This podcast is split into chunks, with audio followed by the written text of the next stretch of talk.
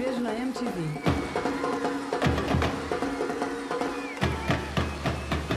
Te vejo na MTV. Isso é Brasil, isso é Brasil.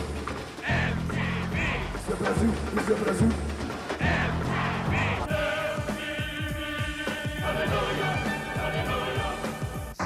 Vamos.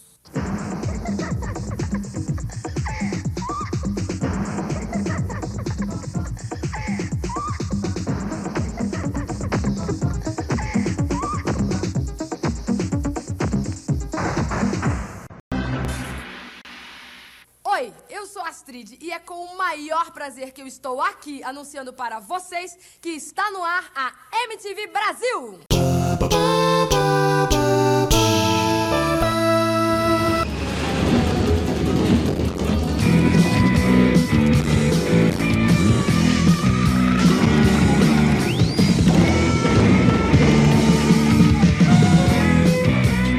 Aô, sejam muito bem-vindos, senhoras e senhores.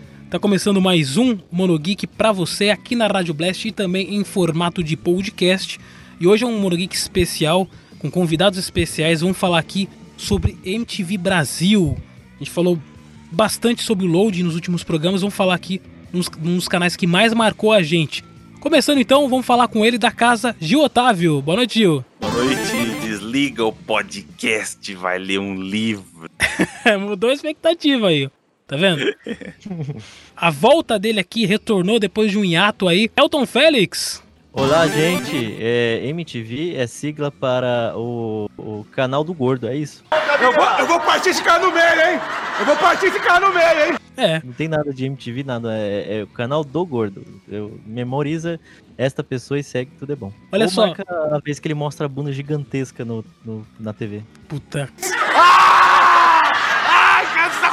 isso, cara! É, aqui conosco, marcando presença mais uma vez, quero agradecer pela participação especial lá do Papo Nerd com elas, a Carolzita Fallen Nation, conhecido como a gente aqui.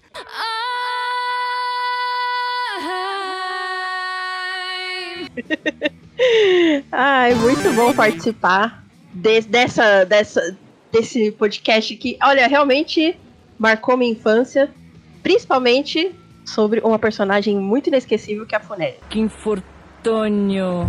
Galera, vamos começar aqui falando de Load, não, brincadeira, vamos falar de MTV. Vamos fa- falar de MTV hoje. Eu tô assistindo Sakura. Tá assistindo Sakura?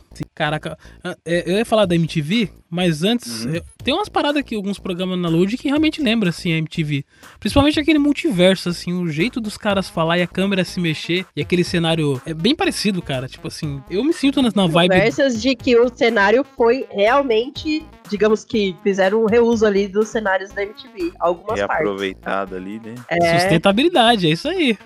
Mas realmente não foi espaço que sobrou lá da Abril, que era, que era um espaço Sim, da, sim. da- da MTV. Não é só o canal, é, além disso tem um espaço também.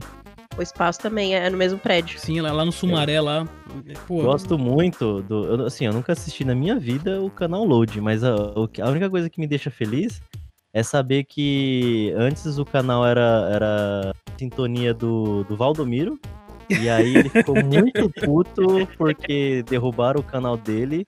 E em vez de colocar Jesus, colocaram. Ah, colocaram uns desenhos, um desenho, um joguinho. Se ainda fosse um joguinho de Deus. É, eu vi esse vídeo, eu vi esse vídeo. Sério? Ele falando que é porque no começo do loading, é, a- no horário da Nobre, eles colocavam aquele programa de esportes, né? E aí ele deve ter pego esse horário mesmo pra, pra olhar assim. Aí ele fala: colocaram o joguinho no lugar do, do- da palavra de Deus. Às vezes o sujeito tira a gente e ele coloca jogo, coloca game, aquele joguinho lá. Né? Se colocasse São Paulo e Flamengo, pelo menos, já, já, Corinthians e não sei quem lá, como é que chama? E Atlético.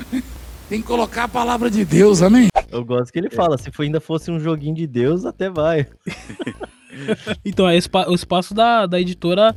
É, da editora Abril, né? Que tinha lá na MTV Não, e tal. Não é exatamente da editora, era do grupo, do grupo, Grupo Abril, Abril, mas é. é, É, a editora fica perto ali da, do Tietê, lá, perto a da antiga rodoviária. sede lá. da TV Tupi. Caraca, Ju, MTV.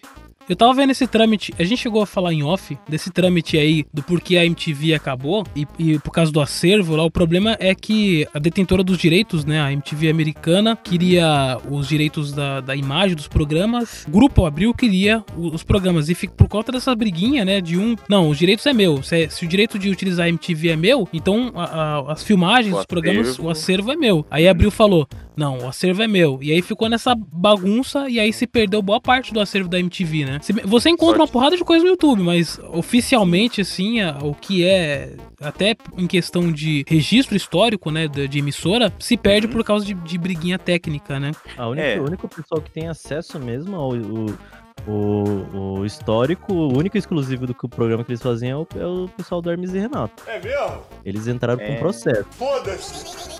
Ganharam. É, eles, eles foram mais espertos, foram mais espertos. Tipo, pô, tantos anos aí de, de material e tal, pro grupo ainda, o grupo ainda existe, né? Então, tipo, é a história deles também, né? Eles foram, foram mais espertos já de, de pegar o material e tal, pro grupo.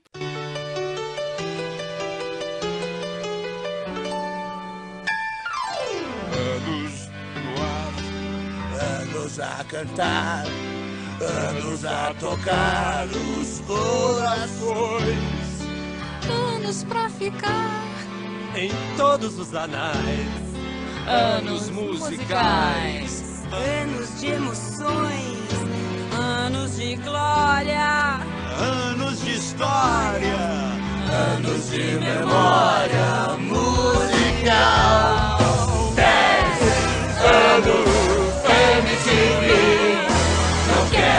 Mais sair desse canal.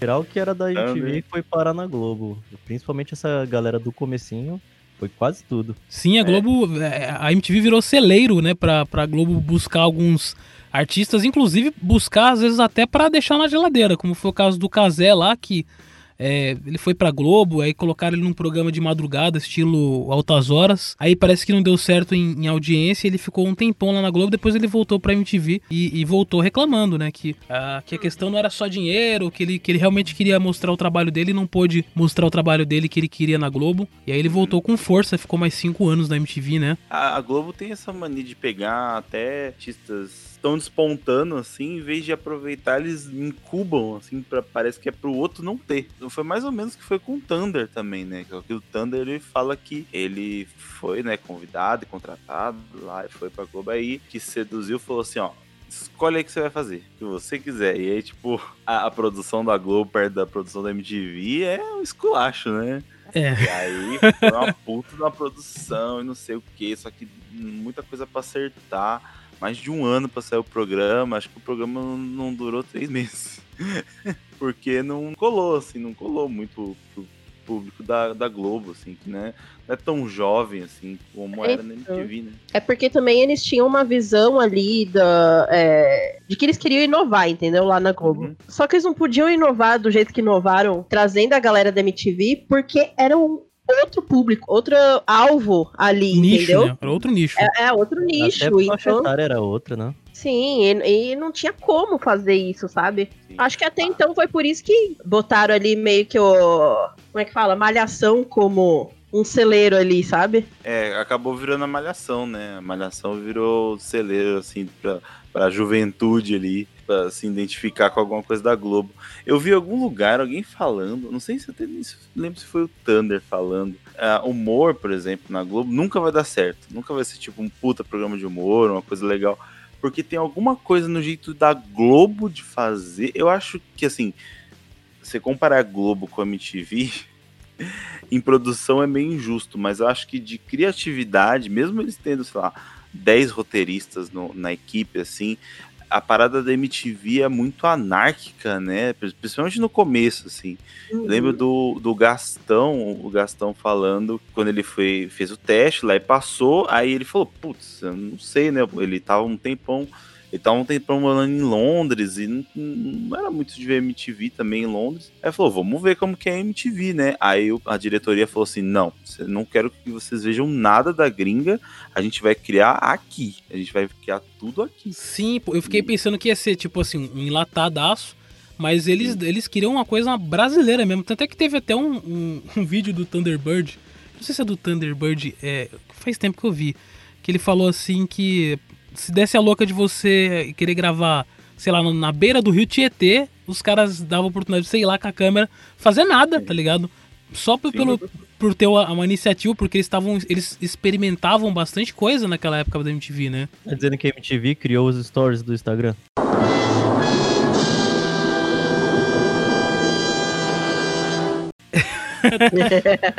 Nada tão fugaz assim. Ó, o começo da MTV tinha Astrid, Thunderbird, tinha o Edgar, Kazé, a Soninha, que agora a Soninha. Francine, é. Soni- a Soninha fez Soninha. bastante coisa também, né? Depois da MTV.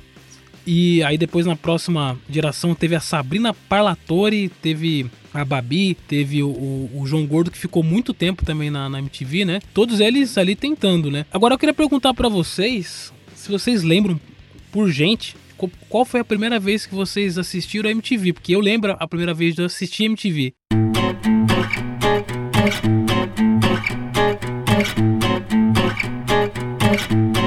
Primeiro que era, Pra mim era muito difícil captar a imagem em casa, que era muito ruim. Era um- o, o- aqui em São Paulo, o 32 UHF, né? Hoje é a loading, mas antigamente não era tão bonito assim quanto a gente ligar hoje com o negócio digital, né? Antes era tudo analógico e era bem ruim pra sintonizar a MTV, né? Era ficava com chuvisco e tudo mais. A primeira vez que eu vi foi na casa de um vizinho, que é o, o Mazinho, que é tipo um cara que hoje parece que ele parou no tempo, porque ele continua sendo o mesmo roqueirão que ele era, sei lá, há 20, 30 anos atrás com jaqueta. Você, você conhece ele, né, o Gil, meu vizinho, né? É, é, é um clássico, né? Aquele cara que para no tempo, tá, tá sempre nas mesmas bandas, mas enfim. Rei do rock, príncipe do metal! Galera, é o seguinte, eu acho que eu mandei uma tora muito doida. Então, aí a gente foi na casa dele e aí tava ligado na MTV, né? Ele falou, ah, eu deixo aí o dia inteiro e tal, porque passa uns rock aí. E tava passando Beavis and Butthead.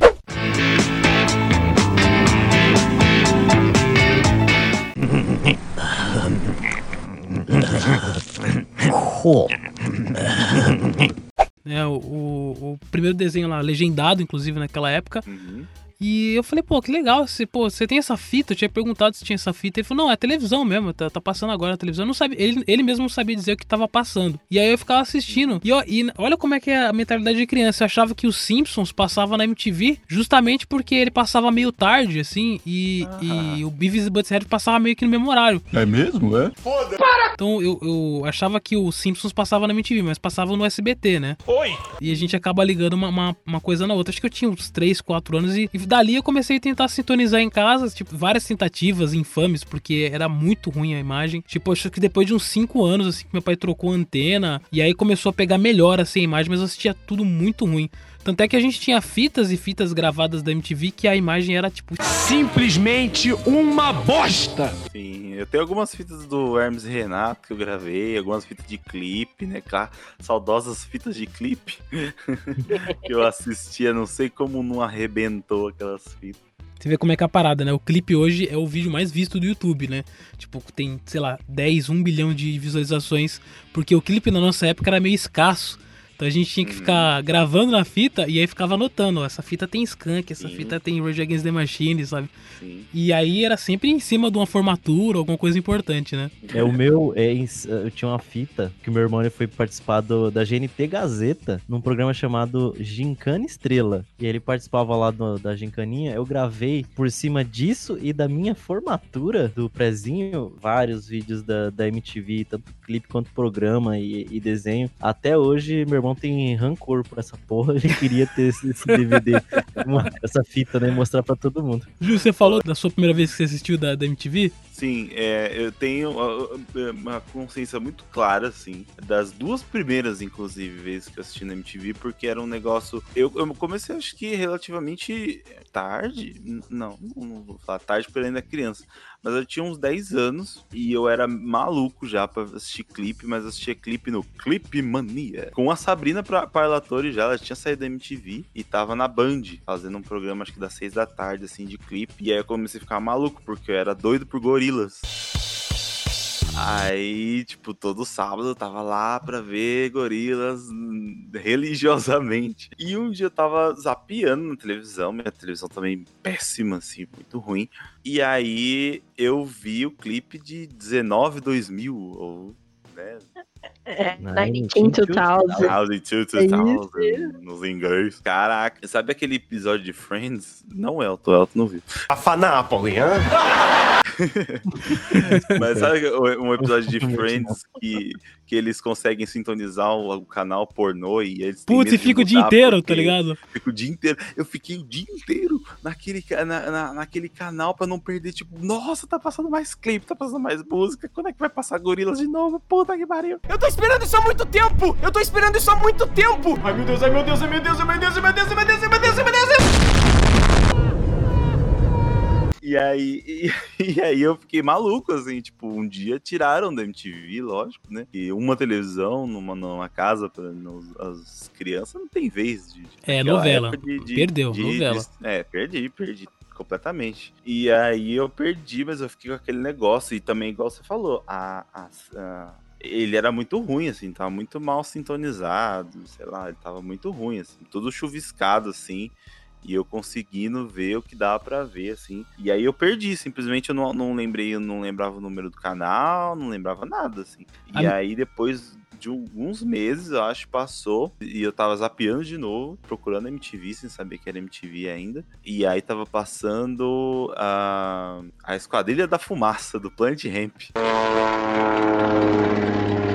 Adivinha, doutor, quem tá de volta na praça? Esquadrilha da fumaça, adivinha, doutor, quem tá de volta na praça? Esquadrilha da fumaça, adivinha, doutor, quem tá de Adivinha, doutor, quem tá de volta na praça? Exatamente. E aí eu, caraca, eu aquele clipe com os macacos no avião, muito doido. E aí eu. E aí eu anotei. Aí anotei o, o, o canal e tal, a MTV lá. es- Escrevi, tinha sempre, desde pequeno ter mania de ficar anotando tudo em, em papel, assim, aí eu anotei. E foi só o começo, assim, das minhas anotações com a MTV. Foi quando eu anotei o- o número do canal. E até eu parar de ver MTV, assim, quando, sei lá, não tava mais despertando interesse, eu anotava coisas na MTV. Cara, eu lembro que ah, uma, uma das coisas da minha mãe é que ela não gostava que eu via MTV, porque ela ficava falando, é, esse canal aí eles falam palavrão o dia inteiro. Eu colocava, eu colocava às vezes as fitas do, do Hermes e Renato, assim, às vezes, não, às vezes não tava nem na sala, né, mais pra frente, né, não, não essa época, mas mais pra frente, eu colocava as fitas do Hermes e Renato pra chocar o meu pai, porque era muito palavrão. Hermes e Renato em Pedreiros da puta que pariu! E aí, e aí, tipo, meu pai não tinha fazer, falar nada, porque meu pai falava muito palavrão também. E aí, tipo, ele não, pra não dar uma de hipócrita, né? Aí ele não falava nada, ficava com a cara barrada. Cara, a MTV inaugurou essa, essa parada de clipe com a pessoa subindo num, num degrauzinho assim, né? Tipo, tá começando o disco MTV, não sei o que e tal. Caixote e o fundo verde, né? Só falar, tipo, o Disque MTV foi o primeiro que eu assisti. Foi o primeiro programa que eu assisti. E foi um dos mais duradouros, né? Durou até o final Sim, o foi um dos mais da Foi, foi. Qual, qual foi eu qual foi ainda achei, sem querer, era a Sabrina Palatone. Estamos começando o Disque MTV dessa segunda-feira e hoje com vários aniversariantes. Ah, já É. comecei, acho que já tava a Sara. Também, E, já. Passou e eu, lembro muito bem que foi num- sem querer. Eu e meu irmão a gente assistia muito cultura. E na cultura também pegava meio ruim. Pegava, pegava melhor que a MTV, mas também pegava ruim. E a gente tinha que fazer aquela sintonia fina. E a minha TV, ela não tinha os botões. Então a gente tinha que Hum. virar com a faca, assim, sabe? Sim, a minha era na faca também. A gente virou na sintonia fina com a faca. Quer dizer, a gente, foi meu pai, minha mãe, não lembro a- acertou a MTV ali sem querer. Aí já minha mãe gostou, minha mãe também sempre muito ligada. Minha mãe de profissão não tem nada a ver com música. Uhum. Mas ela sempre foi muito ligada à música.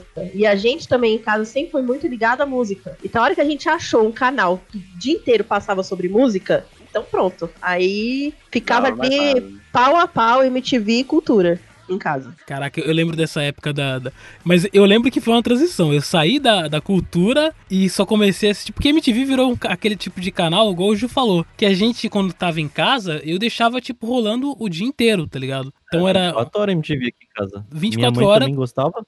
os comercial maluco, os comercial, assim, totalmente psicodélico, né? Sim. Uhum. Cheio de mensagens subliminares. Tinha até uns comercial que parecia até um- uns mini filmes, assim, sabe? E Ah, tipo uns curta, né? uns, Parecia. uns curtinhos tinha- assim e tal. Tinha muito tinha. cara de curta, velho. Vocês tinham um favorito desses comercial absurdo? Eu e do Gil provavelmente deve ser o mesmo. Que a gente sempre fala dele. Eu tinha um maluco, um maluquinho. Pode falar, depois eu falo meu. Era um cara dentro de um restaurante comendo, chorando, falando No more magic. Era um senhor, um velho vestido de mago, né? Ele, ele comendo meio. Tipo, comercial da MTV, né? A gente só, só espera o que vai acontecer, não, não pra entender nada. E aí ele fica mastigando, no more magic, meio choroso, assim. É, eu acho excelente. Esse é meu favorito disparado. Eu lembrei de um que, que eu, eu falo, acho que quase ninguém se lembra, mas pra mim passava muito, que era um. Era, um, era uma animação bem, bem primitiva, assim, meio, meio imitando aquelas coisas de teatro japonês, sabe? Daquelas, daquelas gravuras e tal. Só que era um menino tocando guitarra, assim, tipo, uma ficava aquela flor de cerejeira voando e uma menina assim aparecia no cantinho, aí depois o menino aparecia no outro cantinho, assim, só que ele começava a tocar um- uma guitarra pesada, absurda, assim, às vezes a cabeça dele caía, assim, era uma coisa muito doida. Tinha um que. A, é. a maioria era da encomendada da gringa, né? Esses comerciais da MTV, né? Então, eu tava vendo e não, a maioria era feita aqui. Era feito aqui? Até Sim, aqueles inglês? era feita- A maioria era feita aqui. Tipo, tinha muita coisa que eu pensava que era da gringa e não era, assim. Na, na, na gringa também tinha muito desses co- coisa maluca, assim. Mas eu, eu descobri, assim, procurando alguns, né, que eu tava com saudade de ver alguns, a maioria era feita aqui. Falando nisso, hoje eu, eu, eu, eu entrei no YouTube pra ver o, o programa da, da Marina Persson, Piores Clipes do Mundo. Porque, na verdade, eu fui ver, eu fui descobrir como que. Quando foi que eu comecei a assistir MTV? Porque o primeiro programa que eu assisti foi Piores Clipes do Mundo com o João Gordo. Aí pesquisando. Nossa, A época que o Gordo apresentava, eu descobri que anteriormente a Marina apresentou, antes mesmo do Mion também. Eu E o assisti Chuck um. Hipólito também apresenta. É, o Gordo, ele, tipo assim, ele, ele, era da produção ali, aí o Gordo gostava dele, e de vez em quando eu chamava ele e tal, quando tava Ferrugem também e tudo. Só que aí é, o Gordo falava que às vezes, é, tipo assim, era, era totalmente qualquer coisa, assim, super livre, porque ele falava, ó, tenho turnê com ratos, ficava, sei lá, três, quatro semanas fora, e quem tocava era o Chuck. Se não, não passasse reprise, eles, eles colocavam o Chuck lá pra, pra apresentar também. Por conta da MTV, eu tenho o Chuck Polito até hoje no meu, no meu Twitter. Eu Porra. adicionei muita gente, porque eu fiquei com muita. Sabe assim, quando, quando acaba o negócio e você fica. Pô, não quero que acabe. Eu então adicionei uma porrada de gente dessa época aí no, no Twitter. Sim, sim. Caraca, Todo mundo mano. aquele momento de o que será que tá fazendo o meu VJ favorito da MTV? Aí o Twitter Pois é onde é. se descobre. Pois é. Ou, a pessoa, a- entre aspas, famosa, conhecida, a primeira pessoa conhecida que falou comigo no Twitter, isso talvez 2012, foi o Thunderbird. Porque era uma, umas, umas da- de, de hashtag tipo tweet algo velho, tweet algo antigo. Aí eu coloquei lá, meu, meu VJ favorito é o Thunderbird, mas não marquei, tipo, não tinha, não tinha tipo, tanta destreza assim pra. Ah, vou marcar o Thunder, arroba Thunderbird. Nem sabia se ele tinha Twitter. Aí passa um dia ele. Ô, valeu, cara. E me responde assim, mandou reply. Eu, o quê? Ô, o Thunderbird Não, mas- parecia ser um cara muito firmeza, né, mano? Independente se tá ali com a câmera ligada ou não. Parece, Ele, Ele, é meu ele, favorito. é. parece ser assim, imperativo. É. Tudo, tudo que ele faz, ele, ele, ele é da hora. Ele tem um podcast, não sei se ainda tá nativa, que é da, da Central 3, que é entrevistando pessoas e pá. E, e ele é muito legal no programa dele. É, tipo, você vai lá pra, porque, pra ter uma boa conversa. Por causa da pandemia, acho que ele deu uma parada, mas ele tá fazendo as entrevistas no, no Instagram dele em live, assim, até, ó, pra você ver como é um ídolo acessível, porque ele já, esse ano já, esse ano não, ano passado, né, 2020, ele já falou duas vezes comigo, me respondeu, e uma delas foi eu perguntando, pô, o Thunder Hard Show não volta, ele falou assim, ah, do jeito que tá, não, volta ainda, mas a gente tem só nas lives, e tal, mas ele é um cara que, que conduz uma entrevista, assim, ah, muito bem, assim, ele não tá, não tão, como não tá postando mais os podcasts na, das, das entrevistas no, no feed, né, então eu fico guardando, assim, aos poucos para não terminar todas, assim, porque, assim, é impressionante como ele consegue deixar interessante sabe, um papo sem ficar apelando pra a polêmica, essas coisas, tipo assim, vai na, na do convidado, assim, vai, ele tem, tipo, uma cabeça aberta, assim, tipo, e repertório pra caralho também. Pra, Sem pra querer render o bloco, né, Gil? Mas Então, parada- parecia uma conversa de amigos, assim, de anos. Eu imagino que alguns sejam amigos de anos, assim, mas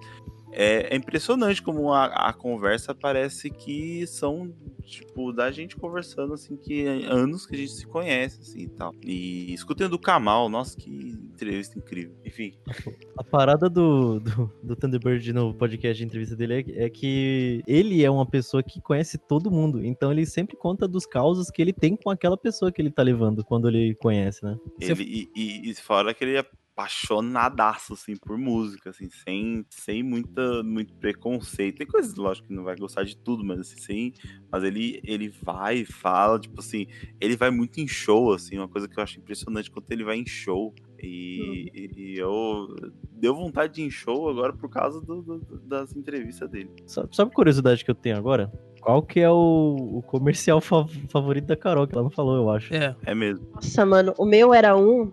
Eu não sei se vocês lembram que era um que parecia de terror e tinha uma menina meio que flutuando num corredor. O e era. tava meio ro- rodando. É, ficava rodando. Aquilo ali, pra mim, era. era é, como é que fala? Hipnotizador, sabe? Eu parava e ficava assistindo, porque é, na época que, enfim, que eu comecei a assistir mais MTV, eu tava num grupo do Orkut chamado Mensagem Subliminar. Ah, puta. Esse, essa Então- parada foi. atingiu em cheio todo mundo, né? Eu fiquei com trauma, inclusive. Eu, eu, assim, eu ficava fissurada, nas- principalmente nas propagandas da MTV e Disney, né? Eu também. Então, ter é, cruzado com o Vand no Orkut. Olha só, olha só, Carol. Essa época aí, eu fiquei com trauma porque mensagem subliminar começou a bombar tanto que as pessoas faziam pegadinha e colocavam vídeo de mensagem subliminar. Aí no final. Eles davam um susto com a cara da menina do exorcista. já, já, já parei num desses aí. Inclusive, foi num desses aí que eu quase caí da cadeira. A sorte é que, tipo, o espaço entre a cadeira e a cama da minha mãe, né? Porque o computador ficava no quarto dela, era minúsculo. Então não tinha como eu cair ali, não tinha lugar pra eu cair ali. Mas eu fiquei com um bom tempo sem conseguir passar no corredor de casa assim escuro. Porque, enfim. Toda Então- hora eu via a, a mina do exorcista. Então eu fiquei o tempo traumatizado, eu fiquei, eu fiquei com medo do YouTube nessa época aí. Que eu ficava falando, ah, qualquer vídeo os caras vão colocar, os caras vão colocar a menina do exorcista gritando, fiquei realmente muito traumatizado. O meu, Gil, era, não sei se era cabeça de baleia, que tipo, tinha uma, uma baleinha desenhada, aí conversava com outros personagens, tipo, acho que era um personagem que não era baleia, era tipo uma fruta, assim, sabe? E tem outro também que é uma saga de comerciais, que é tipo de um cara usando uma. Um, um- tipo um terno, assim, sabe? Vocês lembram do, do Guitar Hero que tinha na, na MTV, dos comerciais? Era isso que eu tava procurando quando, quando eu vi, eu vi a parada do, do- de que a maioria era feita no Brasil. Porque eu pensava que era gringa e isso foi feito no Brasil também. Mas eu não consegui achar o vídeo do guitar, desse Guitar Hero. Era bem louco. Era ele. Era um boneco parecia daqueles de. Não era de ventriloquismo, mas aqueles. Como chama? Que tem aqueles pauzinhos aqui em cima que a pessoa fica mexendo o pulso com. E aí dá- o movimento pro personagem. Marionete, É. não é? Marionete. Marionete, isso. Ele, ele é feito desse jeito, pelo menos a técnica parece essa. E aí é ele tocando músicas famosas de grupos, de riffs famosos, né, de guitarra. E aí ele toca, eu lembro que ele toca uma do Bob Marley, ele toca é, Smell Like Teen Spirit e uma outra música. Eu lembro desses três comerciais. Eu achava muito bem feito. Eu sempre fui muito apaixonado por boneco, ventriloquismo e, e marionetes. Esse daí eu, eu, eu via e, tipo, eu sempre tentava gravar, mas não, não, não rolava.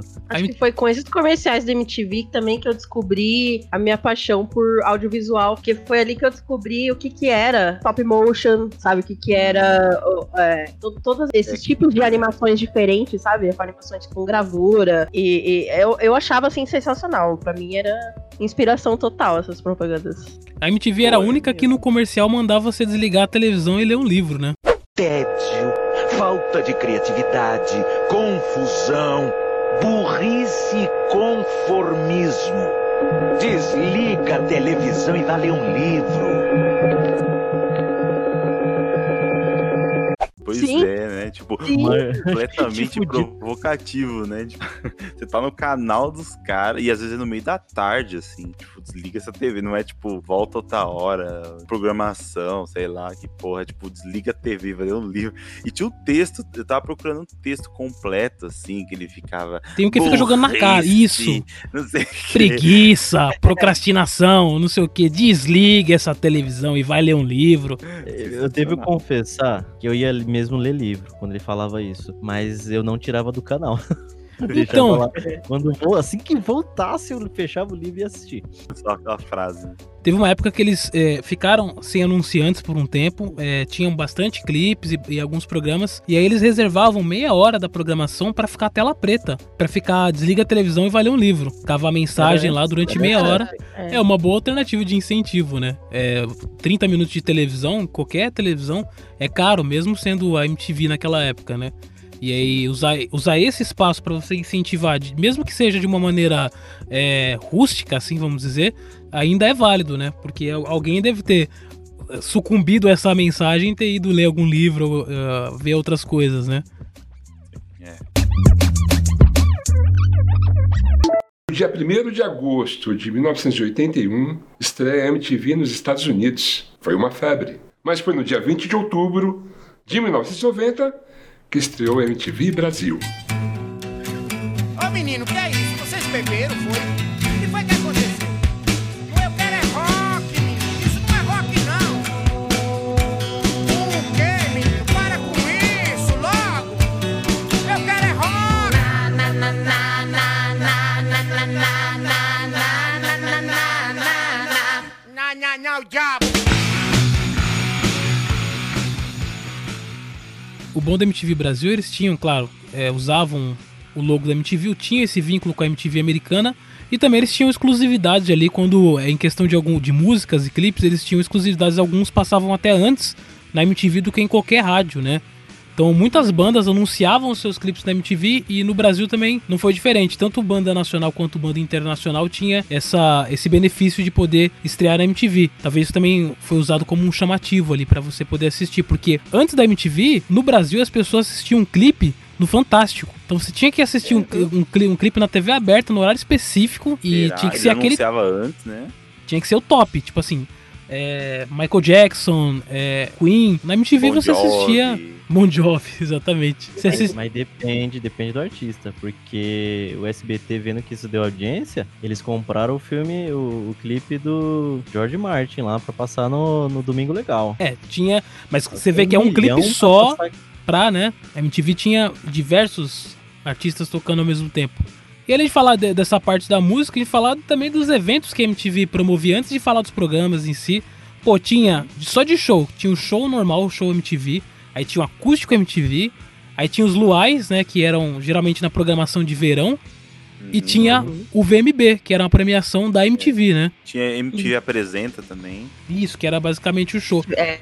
Mas eu acho que o melhor da MTV, cara, eram os acústicos. Eu acho que os acústicos eram uma das coisas que eu mais gostava de assistir. Eu nu- nunca fui muito fã de, de acústico, não, cara. É, eu, eu, eu gosto de dois específicos e eu acho que os outros, pela minha cabeça preconceituosa da época lá de musical, eu acho que eu nem vi. Eu devo ter visto só do Charlie Brown e do, e do Rapa, que até hoje é meu acústico favorito de todos os tempos. Cara, você vai falar Charlie Brown e qual? Pô, tem, o É. do, tem o do Kid de Abelha, tem o da Cássia Eller, que é bom pra caramba. Mano, tem. É Tem do, do Titãs. Titãs é muito bom. Vocês vão me zoar, mas tinha um que, que eu assistia que era do Arte Popular, tá ligado? Ah, Pô, do Arte como? Portugal, Tinha mesmo, é Tinha. verdade. Tinha, tinha do Zeca, tinha do Paulinho da Viola. Porra. O do Zeca com gafieira lá, eu, eu parei pra ver, mano. Eu falei, nossa, MTV com Zeca Pagodinho nunca colou um artista de samba, fui ver. Deve ter sido lá que eu pa- passei a gostar de, de Zeca Pagodinho. Não, é nessas oportunidades que eles tocam as músicas que eles nunca tocaram antes, tá ligado? Por isso que eu gosto do acústico, assim. Eu gosto do acústico. Tava até um dia falando com o Elton por que que eu gosto de acústico. Eu tava até revendo alguns acústicos que eu meio que, tipo, não dava muita bola, ou não tive. E eu gosto muito porque é, é, um, é um esquema totalmente diferente de fazer a música, né? Você tem que rearranjar tudo. E eu gosto das soluções, às vezes, que, que o músico tem que dar pra, pra aquela música, primeiro, ficar boa no, no acústico, né? Não adianta só, tipo, tocar suave, sei lá. Tem que ficar legal também. E tem, tipo, banda que tem, tipo, altas distor distorções, assim. Tipo, como é que você vai resolver isso num acústico? É, tem que desligar ou vai virar violãozinho, né? Mas Pois o Charlie é. Brown mesmo foi um desafio. Pô, o Charlie Brown teve que, que fazer alguns arranjos diferentes ali, né? Sim. O do D2 foi, pra mim, foi uma das sacadas mais geniais, assim, porque o D2 é basicamente rap, né? Mistura muito com samba, e isso já facilita um pouco, mas o, o rap tá ali presente sempre. E ele tava com a maior referência de beatbox do, do, do Brasil, né? Fernandinho, né? E Fernandinho Beatbox. Aí, tipo, caraca, eu pensei, porra, essa aí foi sagaz. Essa aí. E foi acústico mesmo, acústico Essa- real. Foi na essa raça, né? foi- Essa É. foi pros malucos pros malucos depois imitar, mano. Só foi na unha. Uma solução boa também, sabe quem teve? O Rapa, no, no acústico deles, eles colocaram, na, na, pra rolar uns scratch, eles colocaram uma vitrola daquelas que você, você gira a manivelinha e tem aquele alto-falante que É, é... o gra- é- gramofone. É, um grabo. É isso. Isso achei Caramba, mano. Isso é foda. Isso foi foda. Aquele instrumento musical que não sei que porra que era, que o Lobato toca, Feito que com é umas um- tomadas, não é? é um monte de tomada apertando assim de acender luz, mano, e fica uns barulhos muito loucos.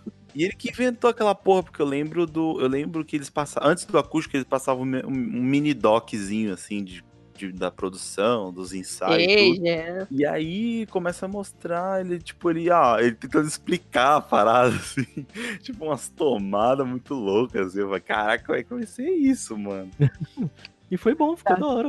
Mano, Outro tem. artista também que, que, que, tipo, se renovou ali no, nos acústicos foi a Cássia, né? Sim, que ela saiu sim, ali sim. de, tipo, de rock pesadão sim. e mandou tudo, desde francês até. Aqui samba do alto. Nossa, mano. Aquele Mas- acústico dela é memorável. Você vê, esse, esse da Cássia Eller e eu acho que o, o do Charlie Brown, o, o da Cássia, os dois eles têm uma importância muito grande. Tem muita gente que conhece, que conheceu o Charlie Brown e a Cássia Eller pelos acústicos. E eu fui uma dessas Ah, pessoas. sim. Eu tinha aquele DVD da capa vermelha, o famoso DVD que tinha, todo mundo tinha esse DVD pirata, tá ligado? E, e, e, mano, eu comecei a escutar Charlie Brown mesmo naquele acústico. E tem participação do, do D2, tem o Marcelo Nova, tem a Negra Lee. O Charlie Brown faz os arranjos sensacionais, tá ligado? E pra- na minha opinião, aquele foi um, um carro-chefe muito grande pra banda, aquele acústico, que ninguém dava nada, né? Foi. Porque o bagulho da MTV, né? É, tipo, totalmente fora de cogitação desligar o- a aparelhagem, né? Não, duas coisas memoráveis nesse do Charlie Brown é o Marcelo Nova, que música foda. Isso é Marcelo é do- Nova do- cantando. Ouvindo cantando a música do... Isso. Reverendo Marcelo Nova. Ouvi notícias de muito longe batendo na minha porta. Eu vi os carros, eu vi as facas em cima da mesa posta.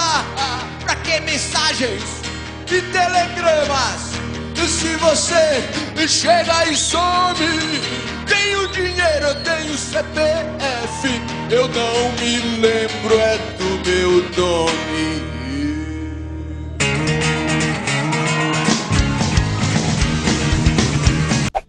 E, e o champignon esmirilhando no, no- naquele baixolão, é um baixolão que chama É. o negócio? É. Esmirilhando, baixo mano. acústico. Você tá doido. Muito bom. As melhores coisas do Muito Charlie Brown. bom. Tá no beatbox também, já li, já. e Foi antes do, do, do Marcelo D2? Eu acho, eu acho que foi. Acho que foi antes. Acho que o Charlie Brown Aí, ó. foi antes. Aí o beatbox aí que você falou que o Marcelo D2. É, Inventou, inventou porra nenhuma. o Marcelo D2 não inventou o beatbox. Até onde eu Pô, sei. Tem que essa- olhar essa- isso aí. Essa, essa, falando do D2, o acústico do D2 é, foi um acústico quase não sai, né? Porque eu, eu, eu lembro de ver história, assim, que ele tava nervosaço. A primeira tentativa não rolou, assim, ele tava errando tudo, tava. Uh, tava se chapando de vinho, disse que tava tomando muito vinho, assim, nos bastidores, e, tipo, não tava rolando, tanto que o acústico que a gente vê é, ou ouve é um apanhadão dos dois, porque foi o que eles tentaram salvar, assim, ele... Tem até um momento que tá tocando, acho que 1900 e... 64? Uma coisa assim, 67, eu acho. 1967. Isso. E aí ele tá meio impaciente, assim, começa a falar: canta é, porra, canta é! essa parte mesmo da música, bem lembrado. Venezuela, é homem mané, do jeito que eu fui que eu sou, mas eu quero ver se tu é homem mané, canta é! Canta é, quero ver se tu é homem mané, tu é homem mané. Que nem a pátria falou. Vamos que vamos, que o som não pode parar. Ai, ai. E quase, e quase não sai. Mas eu queria, eu queria falar um, assim, dar os meus, meus acústicos favoritos aí, que, né, vocês falaram. Pelo menos o da Cássia e do, do Charlie Brown. O meu, é, o meu ainda, ainda é arte popular e que de abelha ainda. Não, Pode que procurar. é sacanagem, mas arte popular é foda mesmo. Pode É, procurar. arte popular foi. E, e o do Ira.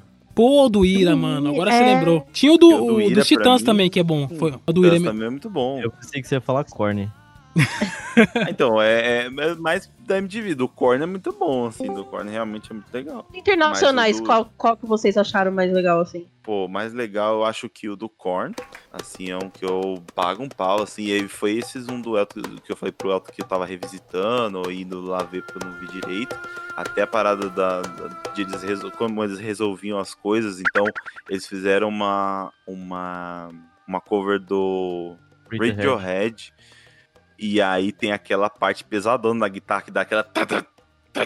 E aí, tipo, como é que eles vão fazer isso? E aí eles aquele cara com a, com a máscara de coelho dá um soco no piano e é isso aí, velho. Momento E de criatividade, taiko- né? E os taiko também, velho. Eles, eles botaram um taiko no bagulho. Aí, aí, Caralho. o taiko é de arrepiar, velho. Me lembrou. E acho que do Nirvana, assim, porque, tipo, mexe comigo, assim. por causa Cara, do Ah, o Nirvana. Nirvana. Você falou Nirvana, bem. Eu tinha o CD, eu tinha o CD e, e- e eu sabia de cor e salteado. Todas as músicas. Pra mim, a música favorita do acústico do Nirvana é, acho que a menos comentada, que é uma chamada Lake of Fire. Só que, tipo, eu nunca vi ninguém cantar com tanta melancolia É, na nossa, minha vida. isso é. Isso é, cara.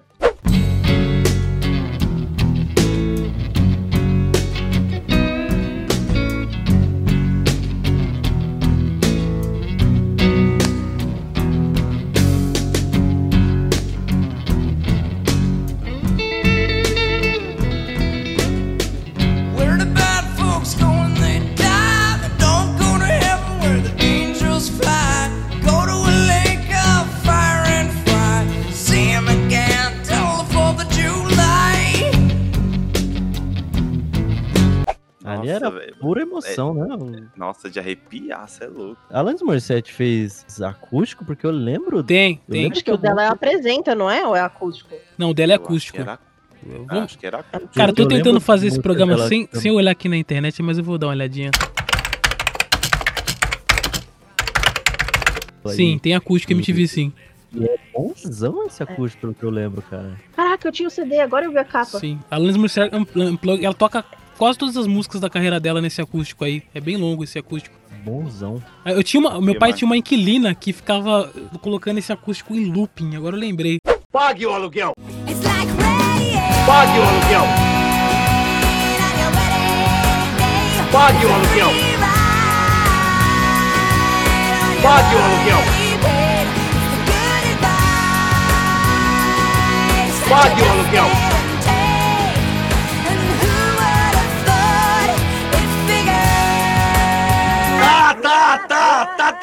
Tá. Ah, Sobre os shows, né, que a gente tá falando, né, tem dois que quase ninguém lembra, mas são duas das paradas que a MTV fez musical que eu mais gosto, que são o da, do Brasil foi o Estúdio Coca-Cola e o outro das gringas é o MTV Icon. Esse estúdio Coca-Cola era parceria, né? Que eles lan- eles lançavam, é, tipo, até o CDzinho. Pô, Quatro pegar. CPM. Não teve um- uma coisa também que era pegar o CPM, a Claudinha Leite. Pegar, tipo, Foi. Fresno, Tá. Chitãozinho. Ah, é verdade. Esse do Fred Chitãozinho Chororó é meu favorito, Fresno. na moral. meu favorito Esse é do, do- D2 do com Fresno. Lenine. Ah, é, tem o do Lenine Nossa, também. também. Eu, eu, pô, eu sou muito fã do Fresno aqui. E Fresno com Chitãozinho Chororó. É, parece que, tipo, é a mesma coisa, porque as músicas ficou tão bom, tá ligado? As versões que o Fresno fez do, das músicas do Chitãozinho, que ficou muito bom, cara. Eu falei, puta, ficou sensacional as músicas lá do, da parceria, né?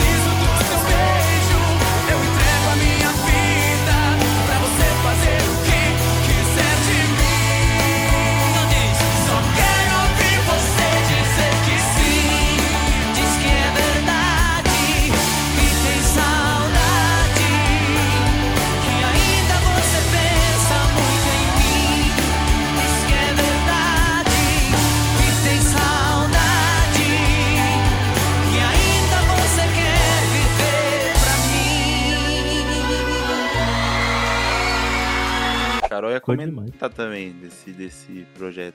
Ah, esses dois, eu pra mim eu acho que foi o mais marcante, porque eu lembro que muita gente comentou na época, Hum. porque era uma coisa Fresno, é tipo, era aquela época emo, e o emo era mega pesado, né, na, pra gente na época, e pegaram e juntaram com o Chitãozinho Chororó e ficou muito bom. E as pessoas comentando o quanto que ficou bom, sabe? Porque realmente As letras elas conversam muito, né? São músicas totalmente emotivas e sobre relacionamento. a melodia também conversa ali. É, não tem como. Se fala de estudo de estúdio Coca-Cola, lembra desse, desse de cara, assim. Acho que foi mais destaque mesmo. Eu gostei Esse- bastante desse. Tem um que eu achei horrível, que foi. Acho que era Nat Roots e J Malboro, eu acho. Eu nem vi. Não, não, Eu acho não, que- não, não eu brisei. não, você tem uma ideia do quanto que, que esse do Fresno marcou, que eu não lembro de mais nenhum. Eu lembro do CPM com a Claudinha Leite Claudinha lá. Leite, assim, mas eu lembro que ficou bem ruim. Esse ficou assim. ruim. É. Esse ficou ruim. Porque a Claudinha Leite ficou forçando. E aí, tipo, esses artistas, você pode até procurar é, vídeo. Tipo, Claudinha Leite, Claudio Hanna, tentando mandar um rock assim. Ficou muito forçado, porque elas têm uma visão de, sei lá, de, de tia, assim. De, aí ela parece um. Parece minha tia cantando rock, tá ligado? Aí força aquela atitude, atitude Isso! né? Atitude rock and roll. Aí tem que colocar a mãozinha, o show inteiro, ela fez a mãozinha no show inteiro. E ficou muito Da língua. forçado. Acho que, é o, acho que todo mundo é o Kiss, né? Sim, sim. E aí não ficou bom, não. Ficou eh, cantando. O CPM tocando bola de sabão e ela cantando eh, Irreversível do CPM ficou muito ruim, cara. É porque o Badawi também é monotom, né? Ele só canta de um jeito. É, ele canta assim. Eu falava, eu sempre imitava o Badawi cantando assim. Eu posso citar os artistas que passaram, acabei de ver aqui na Wikipedia e espero que esteja correto, porque as conexões aqui foram boas, hein? Tem alguns que são muito ruins, mas outros são ótimas, ó. Teve Lenine e Marcelo D2, Esse é meu favorito. Pete e Negrali, Pete Negrali, esse foi bom, esse eu lembro. É isso, memória, isso não saiu lembrava. parceria, não saiu? Parceria depois? com certeza. a Capaz, Pete, capaz. ela, ela fez um último CD com tanta participação que é capaz que a Negrali esteja lá. Pete e Celso Portioli. É, Nossa, uns amigos virtuais. Nossa. É, Babado Novo CPM 22. Nossa, era babado novo ainda. É, Nem era Claudinha. Leite só. É, Ah, NX0 e Armandinho, Nando Reis e Cachorro Grande. Esse deve ter sido ótimo, eu não lembro. Nossa, deve ter sido bom. Eu, esse eu queria. É. Vou procurar na internet pra ver se eu acho. Ô Gil, olha esse aqui. Skunk e Nação Zumbi. Porra, eu não consigo imaginar, cara, mas se se casou. Pô, mas aí a Nação Foi- Zumbi. foi- esse foi é, esse é coisa, recente, né? É, é recente, né? Não, 2007. Mas. é, não, é recente que eu quero dizer. A Nação Zumbi, a formação que tinha em 2007, Ah, não. É, ué. já não tinha o. 2010, porra. É, que É. Nação Zumbi. É, tem que Ciente é, já tinha ido embora. São duas bandas, na verdade, né? Tanto que você vai pesquisar no Spotify e no, no Deezer, são bandas diferentes. É Chico Sainz e Nação Zumbi. é. E quando você pesquisa só por Nação Zumbi, É. não tem os, os, os participações, as, as músicas com o Chico Sainz. É, aí depois teve. Fala aí, Júlio. Não, não, continua, continua. Eu queria puxar um negócio depois. Teve. No ano seguinte teve Charlie Brown Jr. e Vanessa da Mata.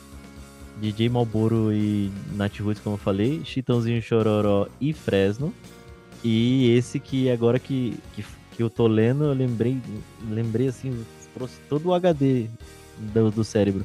Banda Calypso e Paralamas do Sucesso. Caraca, meu irmão! Agora, agora você puxou mesmo, cara. Quando tá escuro e ninguém te ouve. Quando chega a noite e você pode chorar. Há uma luz no túnel dos desesperados. De porto pra quem precisa chegar. Eu tô na lanterna dos afogados. Eu tô te esperando.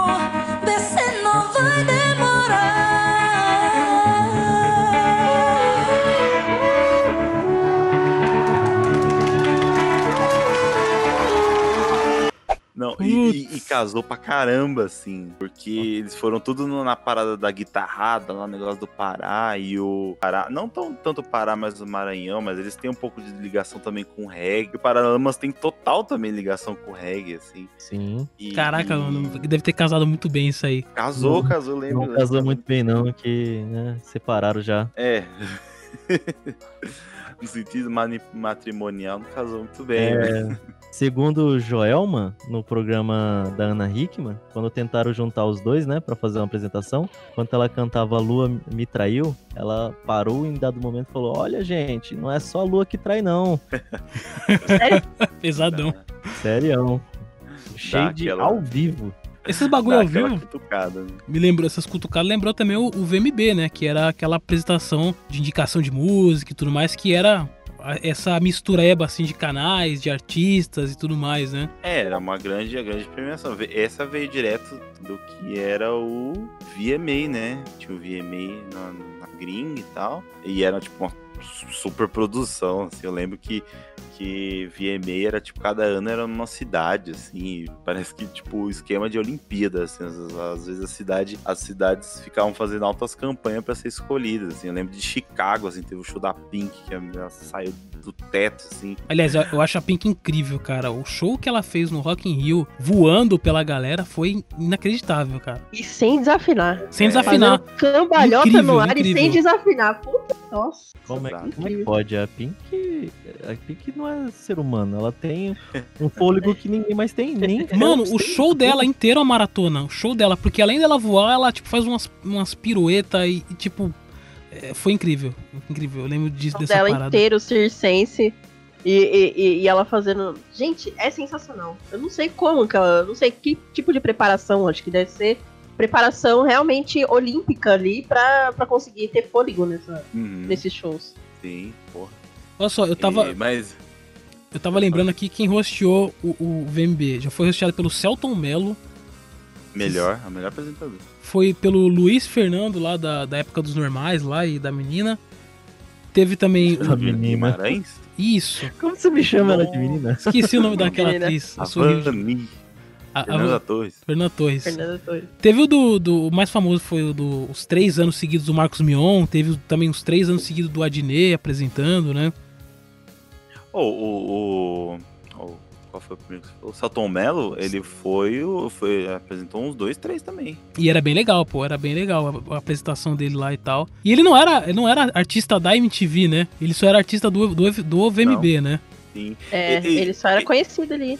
Exato. Ele, ele que tava lá na, é- no, no dia que o Caetano Veloso mandou a porra. Mandar essa porra Funciona funcionar. direito, pô, cara. Olha, pessoal da MTV, vergonha na cara, vamos começar de novo e bota essa porra pra funcionar direito pra gente cantar certo nessa porra. Respeito. Estamos aqui tentando. É ao vivo. Vou chamar de novo. Esses dois caras sensacionais. E eu quero, quero ver essa porra funcionando. Caetano Veloso e David Byrne.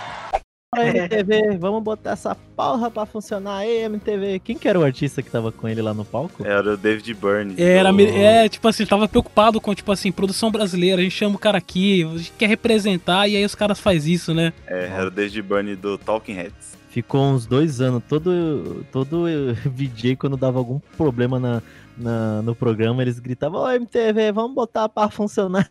Pô, na- estreia do Loading, o cara lá tava apresentando, ele mandou essa, assim, tipo assim, ah, é só pra lembrar aqui e tal. Ô Loding, bota isso aí pra funcionar direito, Loding! Bota isso aí pra funcionar direito! Eu fiz o pior Caetano Veloso da história. Quero pedir Você desculpa pra todos os imitadores de Caetano Veloso. É, muito bom, mas é, é, acho que, se eu não me engano, esse, esse é o VMB de 2004, se eu não me engano. Acho que foi o primeiro VMB que eu assisti na minha vida. assim. Eu tava na casa da minha tia, assim, todo mundo lá na cozinha, tipo, ah, quero ver clips. E aí lá na, pegava limpinho. E aí eu coloquei na MTV, tava passando, tava entendendo muito, mas pensei, pensei, ah, premiação, uma premiação lá e tal. E aí começa a falhar tudo, assim. Eu, tipo, mano, isso tá acontecendo mesmo, é sacanagem. Porque aparece o Celton Mello depois, depois das duas cagadas que deu. Aparece o Celton Mello também xingando. Quero ver essa porra funcionando. E aí eu não tiro a razão da minha mãe quando eu falava, caramba, esse canal é palavrão o dia inteiro. É, e eu tava assistindo reprise, tá? É a reprise à tarde que eu tava assistindo. Sempre, a- sempre quando passava MB, eu sempre assistia só à tarde as reprises. Cria vergonha, cara. Vai trabalhar. E aí eu falei, mano, tá acontecendo isso mesmo, assim, eu achei sensacional, assim. Você pegar as imagens do primeiro VMB, ele era bem tosco, velho. O, o troféu era um clipe, um clipão gigante, assim, aqueles clipes de papel, um clipão gigante. Não, a assim, cara da. MTV, a cara da precariedade da, da MTV da época, né? Até pros caras alugar um lugar, assim, deve ter sido meio complicado. A gente já vai falar dessa precariedade aí. Quando se trata de precariedade, a gente lembra automaticamente de Hermes e Renato. Eu não sei quanto vocês, né? Mas antes de falar de Hermes e Renato aqui, só queria citar os desenhos americanos que passaram. Eu falei de Beavis and Butthead. É, também passou o South Park nas primeiras temporadas ali. Happy Friends, né? Desses desenhos americanos. Dear Friends eu assistia muito, nossa.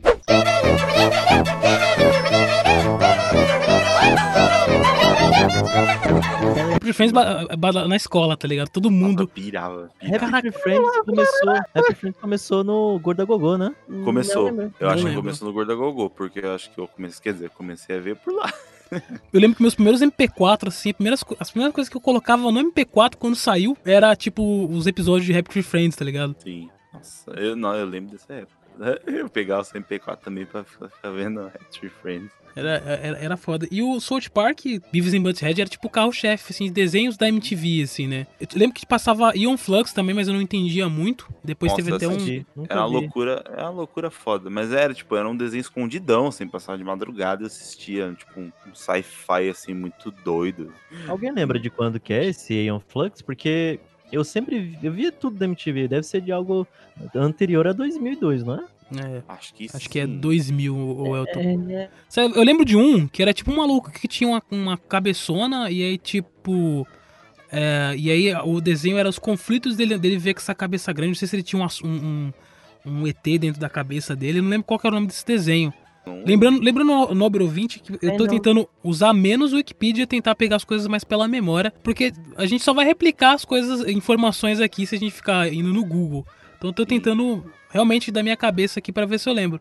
E tinha um desenho que era um cara de um cabeção assim, que tinha tipo um, um alienígena, tá ligado? Isso eu não lembro não, truta. Também não. Também não. não lembro, não. Também é bem obscuro também. E também era legendado, né? Boa parte dos desenhos que passavam na MTV era legendado nessa primeira fase, né? Aí depois Acho que todos, todos que eu vi que até, até então. Eu nunca assisti muito South Park, assim. Tirando a Eu- fase dos desenhos brasileiros, dos desenhos que eles mesmos É. produziam ali, né? Que vou te falar, hein? É. Não, eram bem legais. Eu, acho, eu ficava impressionado com aquilo. Caraca, eu comecei assistindo aquele Mega Liga. Não sei se você lembra do Mega Liga.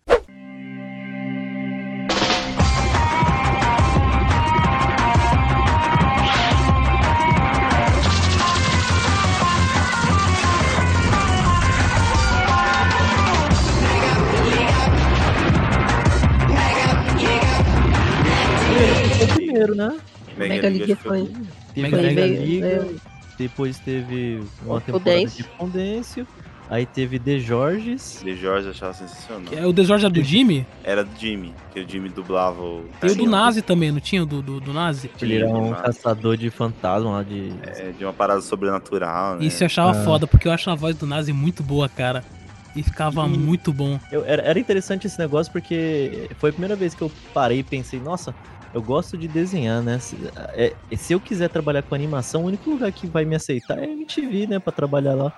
E, e essas animações, eu fiquei sabendo, o Gordo falou uma vez, quem faz era, um- era, um, era um cara que todos os clipes animados do, do Ratos de Porão ele fazia pra ele. Eu esqueci o nome dele. Era o Eu não lembro, lembro o nome do cara, mas eu lembro, eu lembro que ele Pavão, era meio dele era Pavão. Pavão, isso, isso mesmo. Eu, eu lembro, eu lembro de- desse nome por causa de ver nos, nos créditos do Fudêncio. Caraca, e E fez sucesso, né, mano? Fez sucesso, não foi uma coisa assim pequena, né? Não foi tipo assim, ah, vamos fazer uma temporada disso. O Fudêncio fez muito sucesso, tá ligado? Eles é- tiveram até spin-off, que teve programa de entrevista da Funéria. A Funéria, né? Foi programa de entrevista. Nossa, cara. A Funéria é meu personagem favorito. A Funéria era a que fazia também a locução do comercial da MTV, né?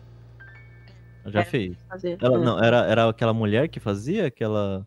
Sim, era Aquela- tanto ela quanto aquele outro cara que também fez o Fudêncio, que ele fazia o, o guarda lá. Ele falava malditos jovens do reggae. Pode crer. Que hoje ele faz ele faz locução para pro canal da Paramount. Então, tipo assim, quem tem TV a cabo e coloca no Paramount é a voz da MTV, tá ligado? Aquele cara é muito Aquela voz, é, tanto dele quanto da menina lá que fazia a funéria, tipo, é, é característica do, do canal, assim, cara. Quando você ouve aquela voz. Tanto que na, na Paramount eu falo, caraca, mano, isso aí dá muita nostalgia, tá ligado? Pois é. É, voltando ao Fudêncio, só porque eu gostava muito do Peruíbe. Peruíbe. Mas o Peruíbe tem um programa dentro do, do, Fu- do Fudêncio. Era uma gente boa que tinha o do Fudêncio, né? Era, tipo, parecia um de nós ali, tá ligado? Só que pilantra ao extremo. É. Ele era o Didi do, do, do Fudêncio. E o Fudêncio em si mesmo, no- no- o personagem era só meio que. Era o Fudêncio, mas a história é dos outros, né, mano? É, o Fudêncio era um boneco que tinha no programa Garganta e Torcicolo do, do João Gordo, né? E- Caraca, e você aí- foi longe. Esse programa é Game Show, não era um game show? Esse Garganta e Toscolo? Era o game show. O João Gordo ficava ligando, o pessoal ficava ligando pro João Gordo e tinha. Eu, eu, eu recentemente li o livro do João Gordo e ele, ele falando sobre isso, que era tipo um sistema austríaco, assim, tipo, uma parada. Um sistema lá que ninguém conhecia. Lá, Fazia um animação ao vivo, né, o- o- o Gil? Isso, fazia animação ali ao vivo, né, e tal. E era muito louco, assim. Era o Hugo do, da MTV. Era o Hugo da MTV. É, tinha um dublador lá que acho que era o Guilherme Lopes, que é a voz do Mr. Satan. E aí, quando apareceu essa coisa do Garganta Torcicolo, que o desafio era um cara só, que tinha que fazer uma voz de um monstrão azul pesadão, de um outro. tinha que ser três vozes diferentes: a Gisela do Garganta e Torcicolo. Aí eu vi- um era um azul grandão musculoso. E aí? Vamos ganhar esse jogo aí, seu besta. Qual jogo que você gosta mais, seu besta? O outro era um magrelo, parecia uma, uma zebra, com cara com nariz de bruxa. Fala aí, vou arregaçar. Ah, tô ligado, tô ligado. E outro era uma ovelha. A ovelha a gente sabia que estava condenada a ser processado aquilo comprimido. Mas os dois caras que eu falei, cara, tem que fazer uma coisa oposta, pra não entregar, inclusive, que é o mesmo cara. Ele era, um, ele era a voz que fazia lá o do, dos personagens, né? E ele E- falava que tinha essa loucura mesmo de ele, ele vestir tipo um capacete assim, uma, uma parada louca assim. E ele falava que essas, as animações tinham que ser feitas muito de acordo com o movimento da boca, assim, e fazia muito na hora, né? Era- Isso, isso, isso nos. Porque o Garganta e o Torcicolo, se eu não me lembro, é anos 90, não é nem anos É, acho que é 2000. 96, se não me engano, que é o primeiro, o primeiro programa com o Gordo. Foi o programa onde deu problemas técnicos e o Gordo falou: se não voltar, eu vou mostrar a bunda. Foi demais. Esse cara. Os vídeos que passam nos intervalos da MTV são conhecidos como promos. Intrigam telespectadores desde os primórdios da emissora. Seriam meras intervenções para reforçar a identidade do canal ou haveria neles alguma mensagem secreta? E o que são essas referências maçônicas, Illuminati e reptilianas?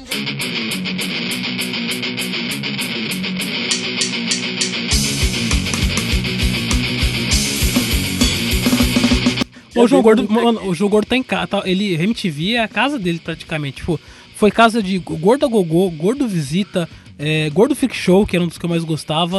Está começando o programa mais desgraçado da MTV. E para apresentar esta merda, ele, João Gordo. Ah, estamos começando mais um Gordo Freak Show. Gorda bolonhesa. E esse foi mó improvisadão, que ele era parte da programação de um dos, dos MTV de verão. Era ele, a esposa dele e um convidado que ia lá. E foi nesse programa aí que teve a célebre entrevista onde o, o chorão do Charlie Brown explicou que ele, como que resolveram a treta entre eles dois, que eles eram brigados de morte e tal. Aliás, mano, o Chorão brigava com todo mundo também, né, mano? Puta que pariu, né? As histórias do, do, do Chorão é que ele brigava muito.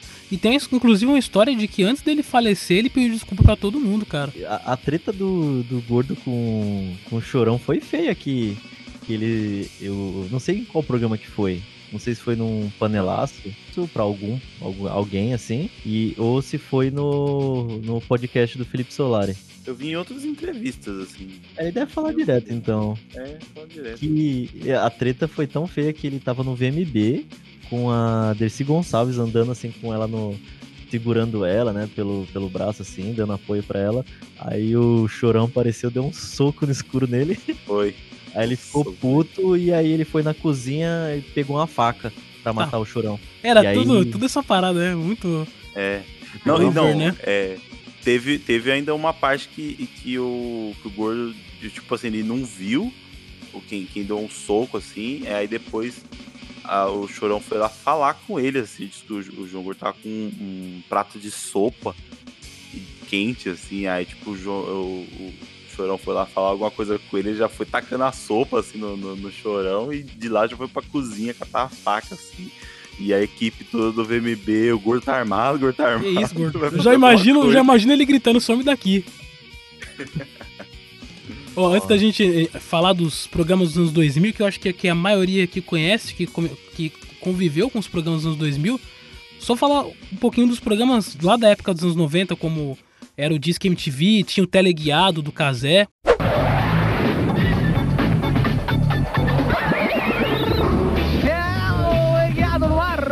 Mais uma edição histórica dessa maravilha da televisão interativa brasileira nesta sexta-feira, 31 de outubro de 1997, quando estamos comemorando o Dia das Bruxas, o famoso Halloween.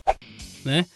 Tinha o, o, o Barraco MTV da Astrid, que era tipo. Era um, era um debate MTV, só que com um pouquinho mais de, de acidez, né? E tinha o Fica Comigo, antes do Beija Sapo, que era. Fica a- Comigo eu assisti muito, cara. A Fernanda Lima, ele se estendeu por vários anos também. Esse programa fez muito Ah. sucesso. É porque eu não lembro de ver ele antes dos anos 2000. Aí tinha o Garganta Torcicolo, como você falou, e mais alguns programas ali da MTV da, dessa época do Thunderbird e tudo mais, né?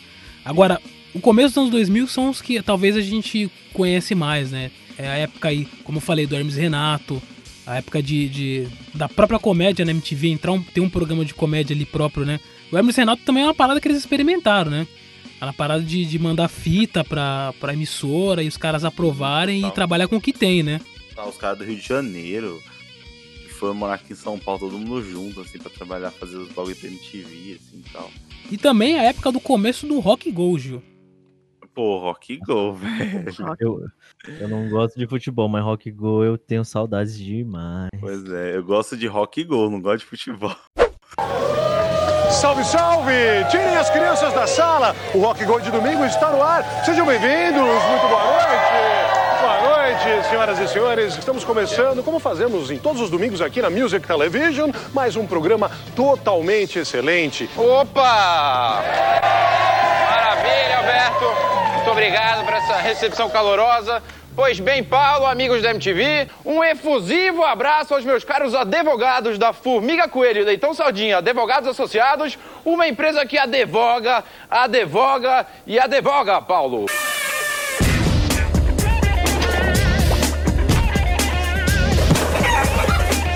Caraca, o Rock Go. Marcelo, apresentado pelo Marcelo Bianchi, o Paulo Bonfá. Os caras É tinham. Marco Bianchi, Marco Bianchi. Foi igualzinho, mano. Os, os caras tinham um time inacreditável, assim, porque as paradas deles não era nada tipo um roteiro feito assim na hora de narrar o jogo, por exemplo. Ah, não no programa em cima, na hora do jogo, os caras conseguiam improvisar de um jeito inacreditável, mano. E os apelidos que ele dá pra galera, assim, que é sensacional. Max telefone de contato, é Toca. Não, Toca era o nome dele, né? Eles só ficavam zoando tudo, né? Que, que eles falavam assim: ah, não, o Toca. A pessoa fala pra ele tocar e acha que só tá chamando ele, ele se distrai e tropeça na bola. Tinha o Caveirinha. Tinha o Chile Quenta. Que Tinha o era Chile cara do- Quenta, puta, da Chile Cidade Quenta. Negra. Pô, tinha, o, Tinha o, o Canibal. Tinha o Canibal, também. Não, o canibal Canibal. é canibal mesmo, pô. É o É o nome dele. Ah, é. o né, banda. velho? O vocalista do The Voice. Ele só falava, mano, não. O, eu eu, lembro gostava do- é que eles faziam piada por causa do nome da pessoa. Eles falavam, não, o, o, o canibal ele é um jogador muito complicado. Todo mundo sempre acaba um, um jogador do time inimigo sendo comido vivo. Eu, eu teve Tinha um. o, tinha falar, célebre Nhan, Nhan, Nhan, que eu não sei o nome do cara até hoje. Eu acho que o, o mais famoso era o goleiro Cleston. Cleston! Glaston, um exemplo de pessoa e jogador. Glaston, o sangue frio, a habilidade, o futebol moleque, a malemolência técnica e a garra do atleta. Se dobrar o cachê, eu elogio até a meia-noite. Sem dúvida, opa, dobrou? Dobrou? Glaston, que bonito, que alegria, Trata-se de uma beleza. verdadeira lenda viva, afinco e galhardia. Mais que o tiozão do churrasco. O tiozão do, pô, o tiozão, o tiozão do churrasco, eles tinham Tiozão? piada. Antes tinha uma piada que não acabava mais, mano. É, tem também os integrantes, né, da, da banda Angra, Xamã, sei lá, qualquer uma dessas de metal melódico, que era o Jesus e o Jesus Cristo Júnior. Não, mano, eu lembro que o, que o time do Skank jogava pra caralho e o Supla jogava bem pra caramba também, mano. É. Era ótimo. O Supro era o único que, que, que, era, que era jogador mesmo. Jogava bem e fazia gol, né? Os outros. Mas os caras os cara de Skank também jogavam pra caramba. Tinha muita briga também, né? Sobre futebol. O que eu espero deles é que eles joguem bem. Os, os Ou caras não, dos- né? Porque quem faz música talvez nem jogue, né? Os manos do Skank, eles, tipo, ganhavam quase todos os anos. Eu lembro que tinha o time dele, tinha o time do Cidade Negra, Time do Sepultura. time do Sepultura. O, ma- o maluco do Sepultura lá, o, o Andreas Kisser, jogava bem pra caramba também. Jogava bem pra caramba. Tinha Compensação um. Eric Green. Mas, mas assim, vamos falar que assim, o Rock Go valia pelos ruins, né? É, é. Valia pra quem é ruim. Pelos petinela ali. Eles zoavam, no, no, no gol era uma delícia de eles ver. zoavam muito Nazi. zoavam. Eu tava até falando em Muito. off, tava falando em off pra, pra Carol e pro, pro Wanderson, do, do, do Nazi dando uma entrevista pro Marco Bianchi, assim, no, no, no canal do Marco Bianchi, ele falando que ele já tava na expectativa, né? Porque ia ser o milésimo gol tomado do Rock Go, né? E aí ele falou que, tipo, ia. Acho que era uma cobrança de falta, de pênalti, assim. E aí, quando, quando o maluco chutou, não esperaram sair o gol. E já começaram a soltar fogos, já começaram a comemorar. e não foi gol. Eles usavam muito nada. Assim. A, a- a famosa. é, como chama? Que ele, que, ele, que ele tocava pra ele mesmo lá. Recobrava a bola pra ele mesmo.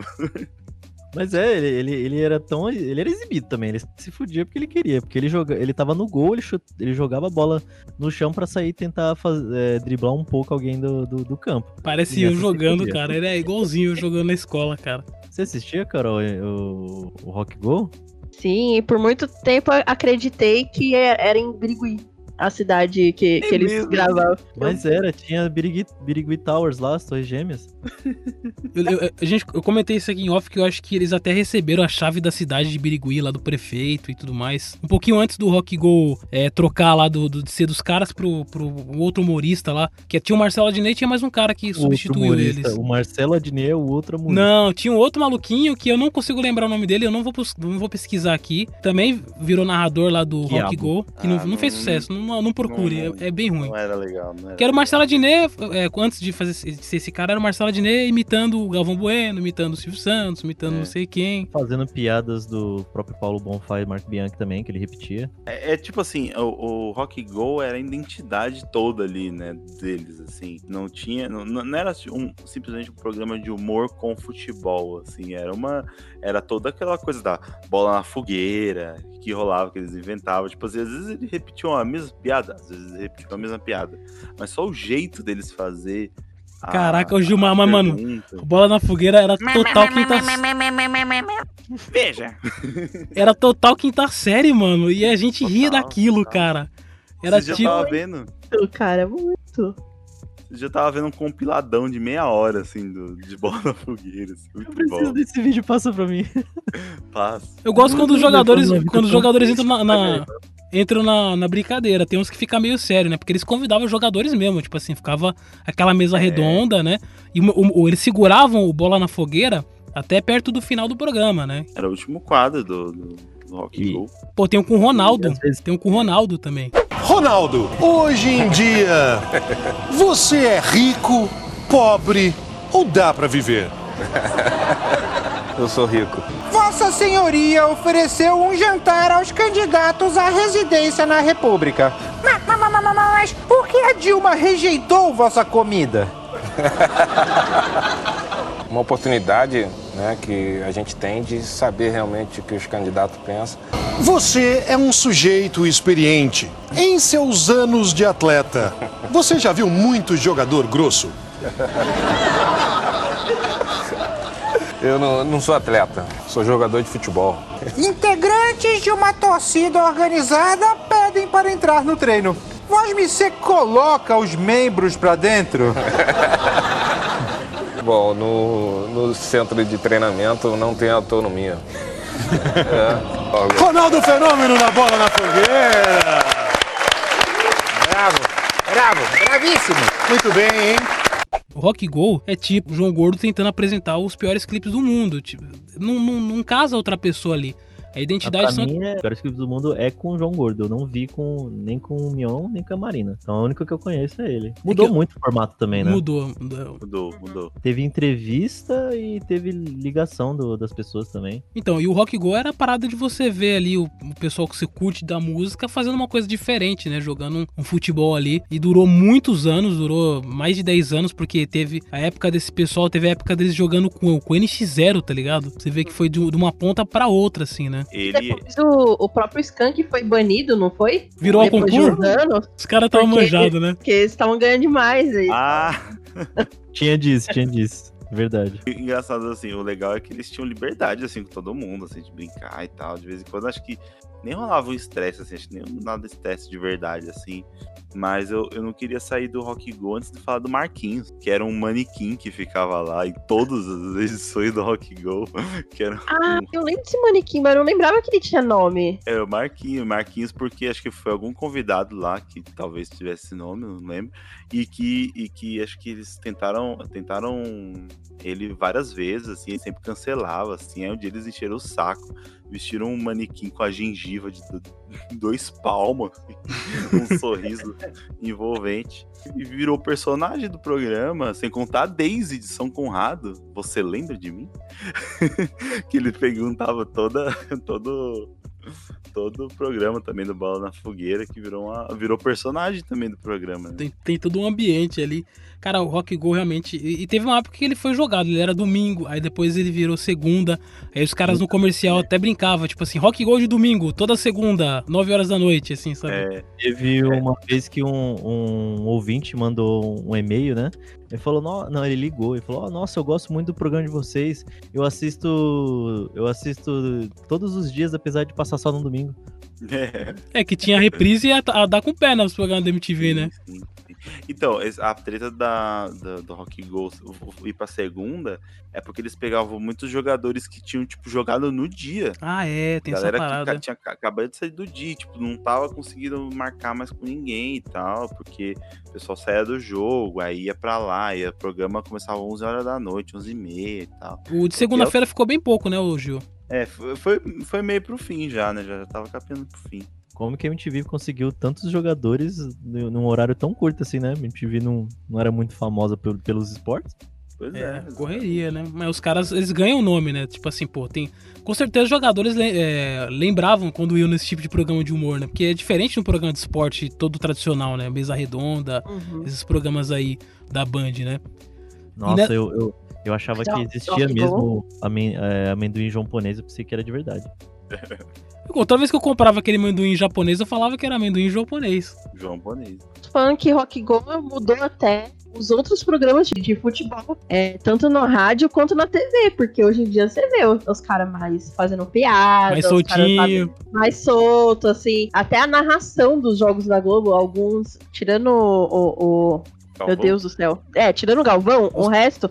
Faz aquela narração assim mais despojada, assim, sabe? Então mudou completamente tudo, sabe? Fez escola, Rock Go. Exatamente. E, e dá saudade. Esse é um daqueles programas que dá só. Você fala, ah, mas essa parada aí é de 15 anos atrás. Não é, mano. Se você assistiu a reprise de alguns, o esporte é uma coisa que tá sempre, né, na moda, né? Faz falta um programa desse naipe, assim, com esse time, esse ambiente. Os outros programas até tenta, tem vários programas que o pessoal tem, tá bem humorado, mas dá saudade de um programa desse, um pouco mais, mais despojado, assim, sem compromisso, né? De, de ser aquele. O bom da MTV era isso, que ela era um canal que não era engessado, né? O pessoal fala, ah, depois que acabou a MTV, agora tem a Load. Aí tinha o Multishow, que é o, muitos artistas da MTV foi, foi para lá, mas foi uma coisa que você falou, Gil. O Multishow tem a parada de, da cara da Globo, assim, tá uma parada. Globo. É, A parada mais próxima da MTV depois da MTV foi o canal Play TV, né? É, o Play TV e aquele, aquele Top TV também tem, que era É, 16 mas mais e o- pelas atrações do que, do, do que pelo conteúdo original, assim, assim. Né? O, o Luciano, apesar de ser conhecido pelo, pela, pelo que o trabalho que ele fez na TV Cultura, ele total era um VJ, né? E outra, era uma coisa é, que não tinha estabilidade, porque eram canais com horários comprados, né? A Play TV começou comprando o horário do canal 21, depois passou pro 14, né? Que era, que se não me engano é um espaço da, da CNT, ou, ou desses de shopping, né? Então eram canais que não tinham estabilidade, né? Que, que tinham esse apelo do grupo do, da parte jovem, mas a MTV, por mais que ela não tinha tanta audiência, não tinha tanto anunciante, ela era um canal ali, uma, um acordo, né? Que durou anos, né? Mesmo sem anunciante. As grandes loucuras que eu fazia era o quê? Falar pau, cu e buceta na televisão. Uau! É. Que loucura!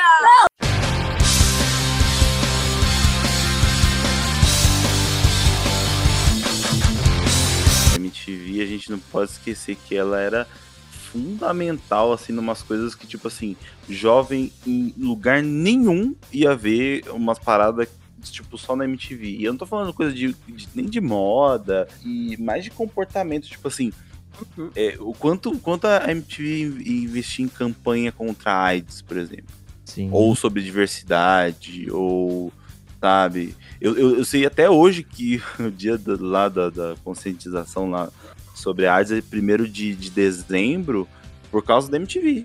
Até hoje, assim. Cara, isso me lembrou que toda sexta-feira assistia Ponto P com a Penélope. Ponto P. Ai, caramba. Que saudade. Eu não assistia ponto P com minha mãe, ela adorava. Ela sai daqui, menino, você não pode ver isso. Eu falei, mãe, eu tenho 18 anos, pelo amor de Deus. Então, você colocava na sexta-feira ponto P e aí, tipo, era 11 horas da noite e, e às vezes era, era, era ao vivo todos os programas, né? Então, tipo, eram as dicas que ela dava pros caras que ligavam lá ao vivo pra falar com ela. Era muito bom esse programa da Penélope, né? Uhum, sim. Esse É, MTV E ela, na rua. ela não tinha filtro, ela não tinha filtro nenhum pra falar com os caras, né? O bom, o bom é isso. O horário permitia, ela era uma pessoa totalmente solta já, então ligou, Uhum. ligou foda-se. Teve uma vez que eu tava assistindo, e o caso foi o seguinte, ele tava conversando com. Ela estava conversando com, com uma pessoa que ligou, o cara falou, explicou, né? Então, depois que eu coloquei um piercing no, no, no clítoris da minha namorada, ela parou de ter tesão, parou de sentir prazer quando faz sexo. O que será que, que aconteceu? Aí a Penelope falou, não pode colocar no clítoris, porque lá tem muitas terminações nervosas e você, se você não for especialista, você pode cortar uma delas e, e pode acabar com o tesão da pessoa. Ela xingou muito, falou um monte pra esse maluco. Eu lembro do programa que o cara ligou pra lá dizendo que se masturbava pensando nela, ligando no programa. Esse é o clássico. Isso aí também. Aí você imagina a cara dela, né? Ela para. Gato! Daquele jeito da É porque tinha muito Penélope, cara né? que ligava pra, zo- pra dar uma zoada também, que não- eles não tinham meio filtro, assim, alguém, lig- alguém recebia a ligação antes e falava, ó, o cara tá na linha e tal. Ele- Era basicamente o cara ligando e acho que falava pouco com a produção e já mandava pra ela. E aí, tipo, ligava uma porrada de trote também, que ela mandava merda também, o cara, né? Sim, sim. Mas geralmente dos que eu vi, assim, ele era bem tipo um papo franco, assim, até. Às vezes até conselho e tal, mas é assim, ela sem, sem massagear não, assim. Falava mesmo, sem filtro. Então, é. e tem, ti- tem algumas coisas que eu achava meio, meio absurdas assim. Teve uma pessoa que ligou a mulher, ligou uma vez falando que, que, que gostava, né, de fazer sexo anal e achava estranho isso, né? E queria sab saber dela se ela conhecia outras pessoas que, que gostavam também, sentir prazer sempre tinha que ter, né? É, para ela se sentir, sentir uma relação completa. E ela falou que era muito normal, que não tinha problema, que da próxima vez que ela fosse fazer, não se esquentasse muito com isso e tal. Aí ela falou, ah, é que nesse exato momento eu tô fazendo. Meu Deus. Eu, Como assim, minha filha? Eu tô fazendo sexo agora. Ela, meu Deus, ah não, é, meu Deus. Então, Teve outro programa. Teve outro programa de sexo também que era apresentado pela Titi. Isso, era o pode Que eu lembro né? Era tipo Que foi assim. lá que ela falou aquela clássica frase de que homem narigudo fazia oral muito bem. Caralho, eu lembro dessa fita, eu lembro dessa fita. Eu lembro disso. E, cara, e foi sensacional. Aquilo virou meme até hoje, até hoje. E eu lembro que isso ficou na minha cabeça de um jeito. Até em uma das lives do, do Papo Nerd, eu, eu acabei falando isso. E eu não lembrava de onde eu tirei isso, sabe? Tava Aí. inconsciente. É, tá, tá no subconsciente. Aí, tipo, no, revirando o Twitter, ela acabou revivendo, né, num vídeo lá, fizeram um compilado de vídeo lá de, de coisas que ela falou nesse pod sex. E, e nesses compilados tava o que ela falou. Eu falei assim, ah, foi daí que eu tirei. E, cara, nossa, era Essas também. fitas guarda mesmo. Eu lembro que também, é, depois que ela saiu, acho que depois que a Kika saiu, aí ficou a, a, a Titi e aquele outro rapaz, acho que é o Didi o nome dele. DDF. é. Aí ficou. Tocaram um programa de sexo também, só que não era nesse molde, assim, de, de uma conversa franca com as duas. Virou tipo um. Um talk show, assim, elas recebiam um convidado pra falar sobre sexo, né? Aí tem até um do, do Japinha, do CPM. Isso aí são coisas que a gente guarda na memória, assim, dessas paradas, né? Isso que você falou, realmente, eu lembro dessa época aí, de- desse... Porque a MTV, ela reprisava muito também os programas, né? E eu acho que não tinha um filtro também pra reprisar, né? Meio que reprisava coisa que passava na É, passava de tarde e tal. dia, tarde. Acho que isso é uma, uma parada que aconteceu mais ou menos nos últimos anos, né? De, de, de coisas da tarde, assim. Eu lembro desses programas de comportamento, tinha o Beija Sapo. Na minha época acho que era o mais famoso, desses de namoro, sabe? Que sempre no finalzinho a, a- a participante acho que não, não gostava muito do que ela escolheu, tá ligado? Quem vê cara não vê coração. Era com a Daniela Sicarelli, né? Foi o único programa que ela apresentou? Acho que foi o mais famoso. Teve mais um também, mas esse foi o mais famoso. Não teve um meio Presepada. Eu acho que tinha outro de relacionamento assim também, que ela apresentou, não foi? Depois do Beija-Sapo. Relacionamento eu não lembro. Eu lembro um que era tipo. é, não sei se é presepada agora o nome, mas era tipo meio um de trote, assim, que ela, que ela, que ela fazia. Só lembro do Beija-Sapo. Eu lembro só do, do Beija Sapo, só que foi, acho que foi o mais famoso dela. que Ela, ela- na época que ela namorava com o Ronaldinho ainda. Vocês lembram que frequentemente, to- todo aniv- aniversário da MTV, eles faziam trocas de VJs? Caralho. E aí, O Meninas Veneno eu lembro do jogo O- gordo. o gordo no, no, no, be- no Fica Comigo, toda vez que ia pro intervalo, ele falava, e você aí de casa? Aproximava a câmera da- dele assim, falava, pica no umbigo. Ou tem, tem, tem uma trollagem do, do Fica Comigo com, com. Acho que era com a Fernanda. Esqueci o nome dela, daquela que foi pro, pro, pra Globo. Fernanda Lima? Fernanda Lima. É. Que o nome do programa, tipo, geralmente a pessoa tinha que falar no final: Ah, Fulano, fica comigo e tal. Fala pra ele o nome desse programa. Fica comigo. Aí teve um maluco que chegou na, na Fernanda e falou assim: Ô Fernanda, qual que é o nome do programa mesmo? Ela, fica quieto aí.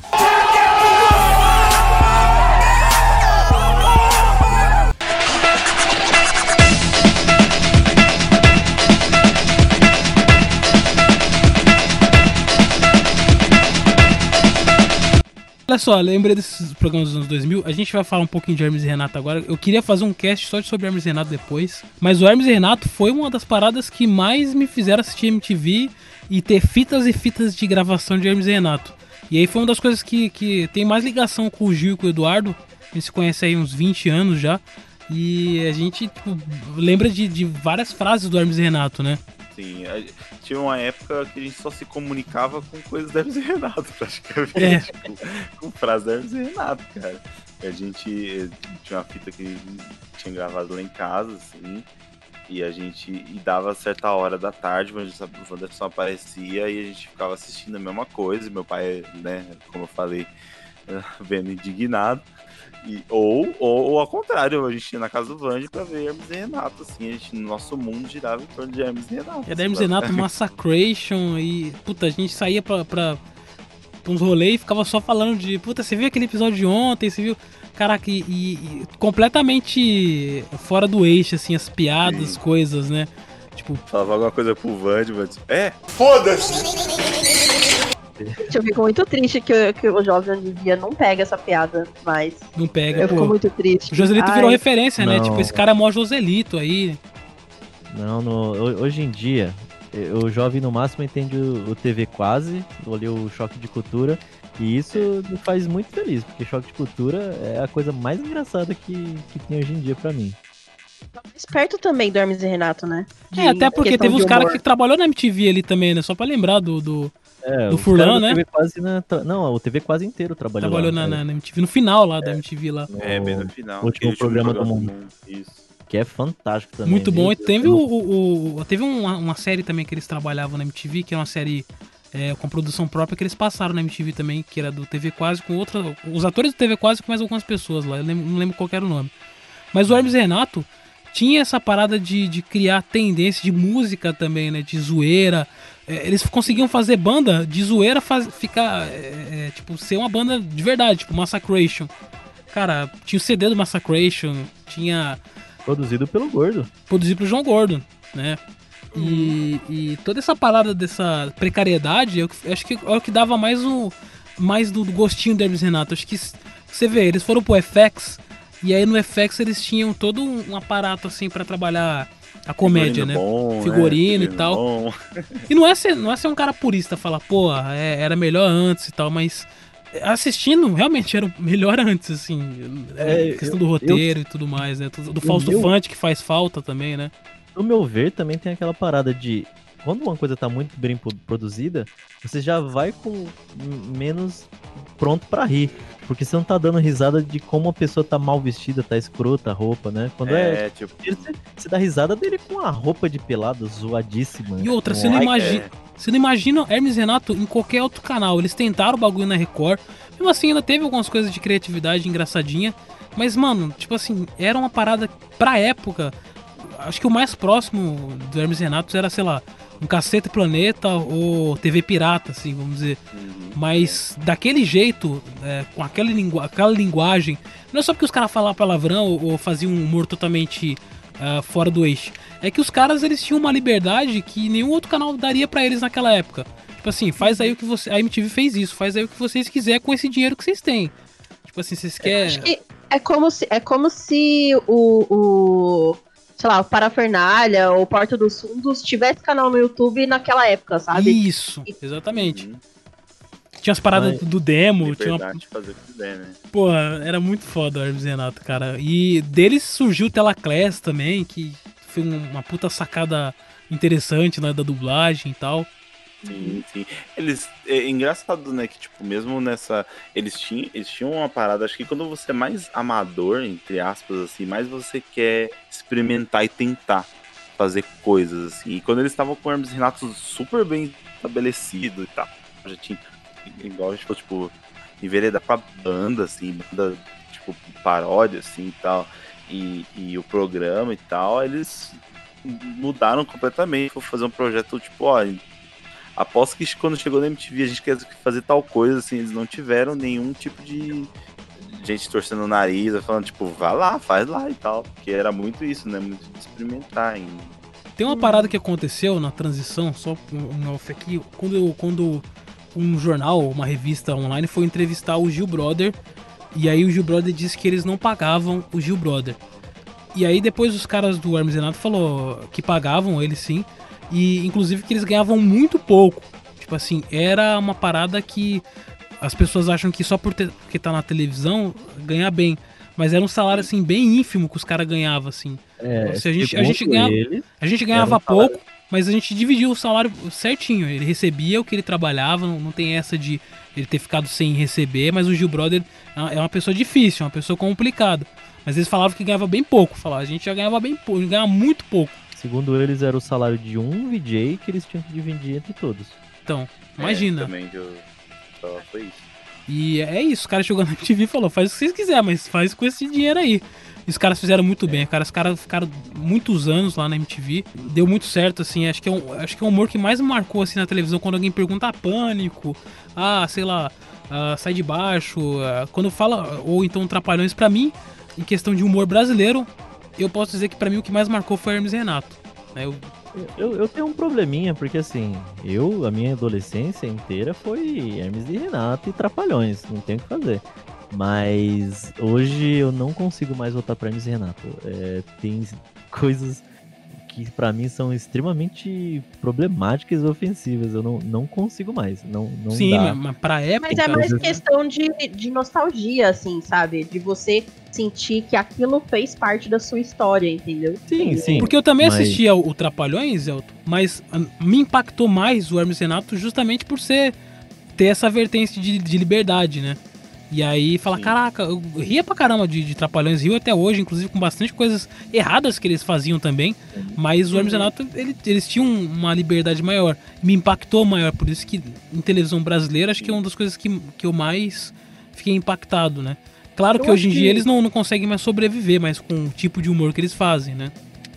Eu acho que a, a parada que mais me marcou no Hermes Renato não foi nem tanto a liberdade do que eles tinham pra fazer, mas é, a- a- o, o, tom de qualquer coisa que eles também tinham é, dentro do, do humor deles, que às vezes o, o, o bloco era, era muito besta, era muito simples, mas é- é- era um humor, às vezes, nonsense, que era coisa que eu sentia falta na, na programação americana e na programação, programação brasileira, tudo tinha que ter um porquê. Às vezes no Hermes Renato não fazia sentido nenhum, o bloco inteiro começava com eles gritando Ah, welcome to Rio, baby, welcome to Rio! E aí seguia, e não dava em nada, o negócio era...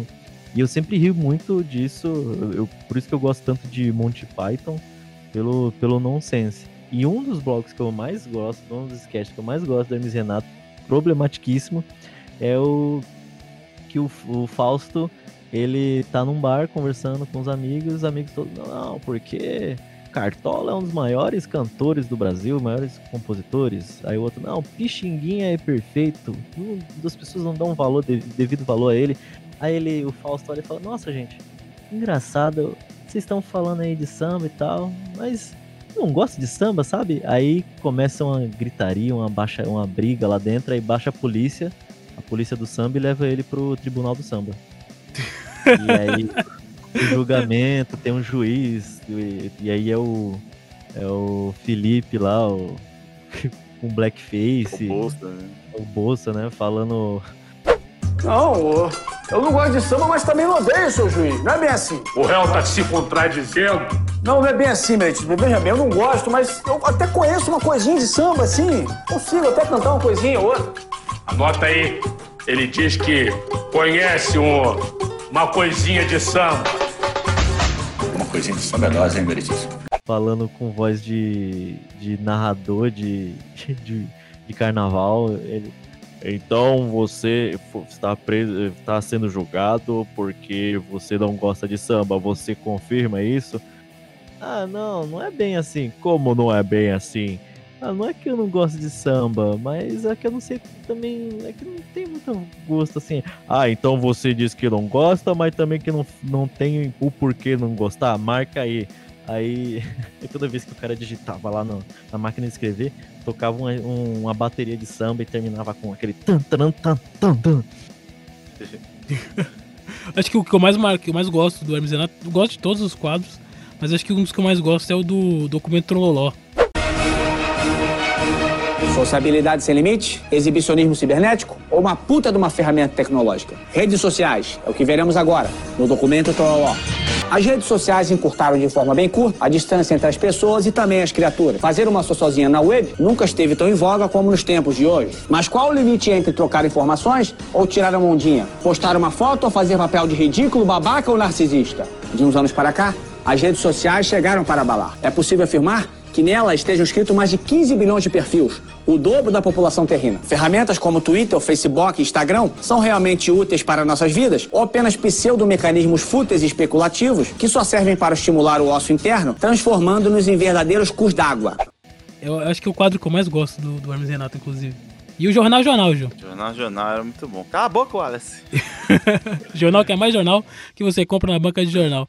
Antes da gente entrar nessa outra fase aí da, dos novos programas de humor, da, do pessoal reclamar que a MTV tava saindo um, um pouco do foco, que era os clipes, né, que era a música em si. Tinha alguns programas que eu, que eu lembro com muito carinho, tipo o Top Top, que é aquele... Eu acho que o Top Top ele tem muito cara de YouTube, inclusive. Sempre um conceito, né, todo programa era tipo um conceito, assim. Tinha... O, É um dos meus programas favoritos também. o Cine MTV também. A Marina, inclusive, ela foi por essa vertente, né? Ela hoje ela trabalha com essa parte de cinema, né? Inclusive, acho que Ela nessa sempre época foi, né? sempre foi. Acho que essa época ela pegou até mais carinho pelo cinema e tal, né?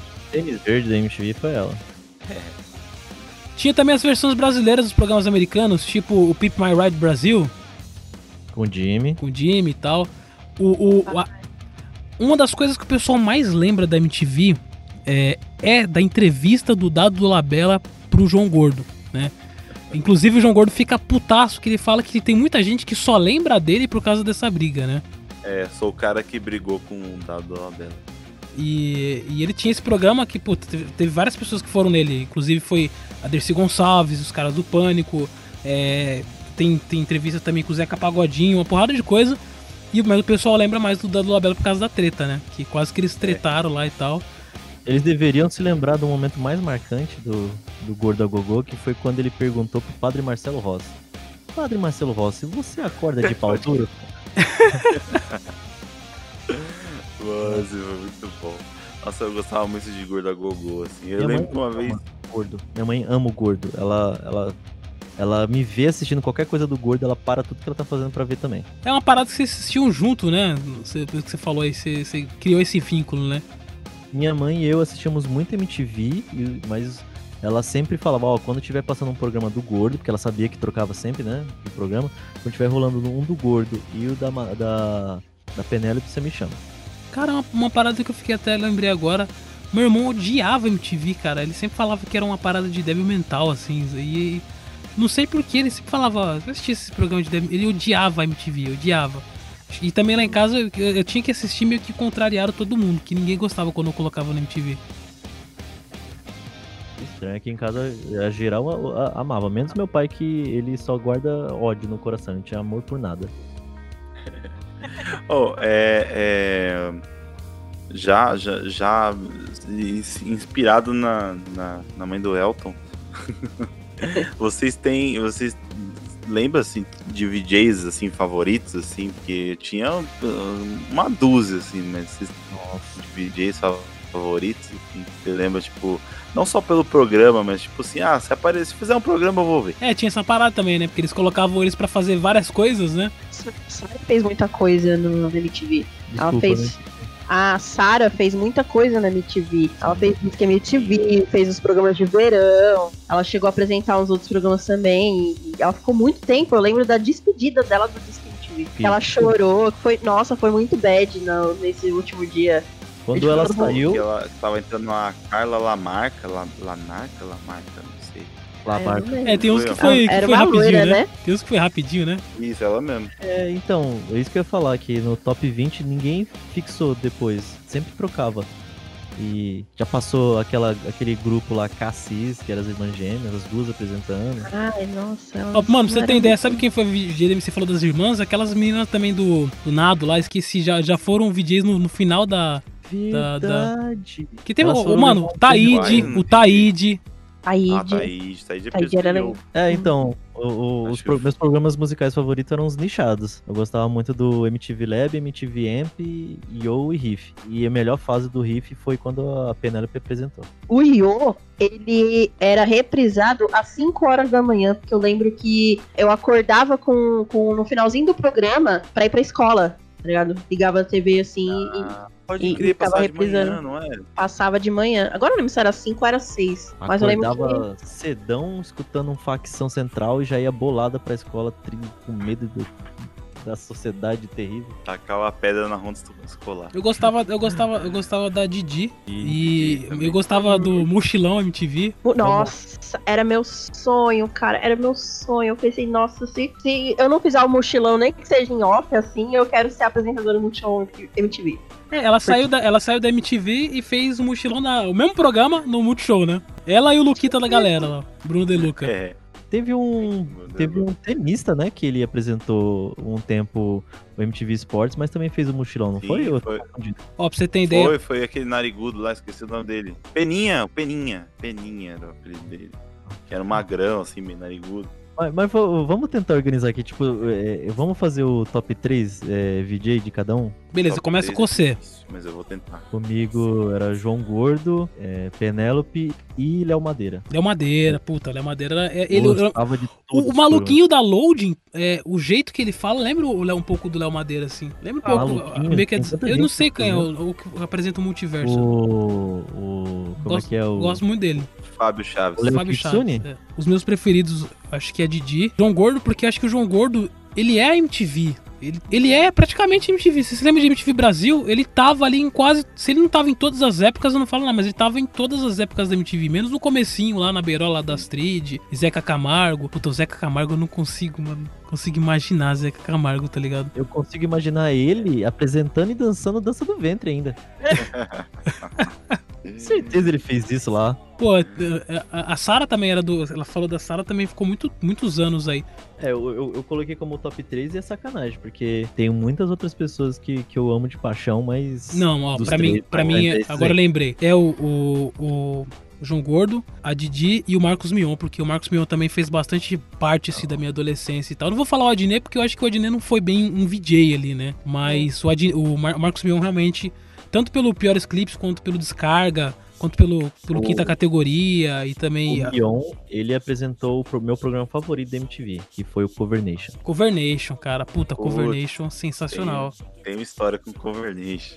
Meu sonho era montar uma banda pra poder participar do Cover Nation. Eu não queria nem participar do banda antes lá com o Rafa, com o Rafa eu queria participar do Cover Nation. Pô, Inventar so- que eu sou cover do, do Corno, do Slipknot e participar. O, o, o, o Supla já teve uns, uns programas soltos assim na MTV também. Boas participações. Tem também, mas ah, vamos, vamos pros, pros VJ aí. Ô, Carol. só pra. Só, ô, Carol, só rapidi, rapidamente. O Marcos Mion, cara, ele tá saindo da Record. Cogita-se muita gente dizendo que vai pra Globo de novo, já trabalhou na Globo. Imagina, tipo, um, um cara ser cogitado em substituir o Faustão, assim. Ele é um dos nomes cogitados, assim. Diz que o Luciano Huck vai substituir o Faustão e o Marcos Mion vai entrar no, no lugar do Luciano Huck. Mano, imagina aí essa parada, ideia. ó. O cara, mano, assistiu o cara no descarga. ele não concorre à presidência. É, é, é bom. Não, trocaram. Não, o que eu, vi, que eu vi foi que meio que ameaçaram, falando assim, ó.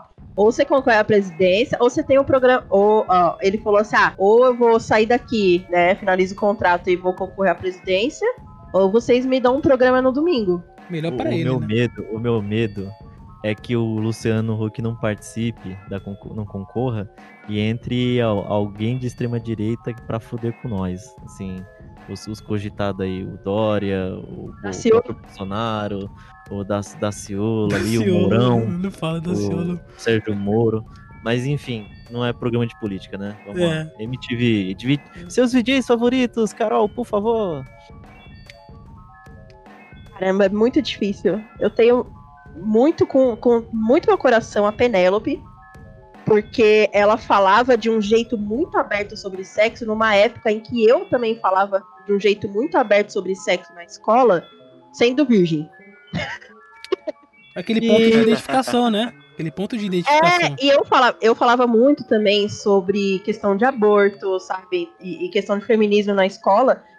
E, e, eu, e eu era meio que, que, sabe, levava os tapas na cara na escola, sabe? Não, não, não é que nem hoje, assim, que todo mundo, ai, aplaude, sabe? Não, eu levava os tapas na cara na escola, era de, de xingada de tudo quanto é nome. E, é, e ela me fazia, sabe, é, é, ter força, entendeu? De continuar seguindo com meus, com meus princípios, sabe? Então, ela, assim, marcou demais. Ela, João Gordo também, por conta de, de, de todo o histórico que ele tem com, com a música e punk também, que eu curtia muito na época. E. E a, é, e a Sarah, não falei a Sarah? Sim. é- Enfim. Você falou antes, mas não colocou no top. Eu tava achando estranho. Não, é. E a Sarah por conta também do tanto que ela fez de coisa na MTV. Então, a a muito foi uma tempo. dessas aí. que, é, ela, ela foi e voltou, né? Por isso que a gente tem essa sensação de ter ficado muito tempo. Que ela, ela foi e aí, tipo, ela saiu da MTV depois ela voltou. Que ela ficou entre 2000 e 2003. Depois ela ficou de 2003 até um, um 2007, 2008. E... Ela foi pra Globo ou pra Multishow? Não sei. saiu? Multishow, Multishow. Eu lembro que ela tava no, no, no conglomerado é. ali. No conglomeradinho, né? Eu lembro que a Marimun também foi pra, pra esse, pro- pro esse conglomerado aí.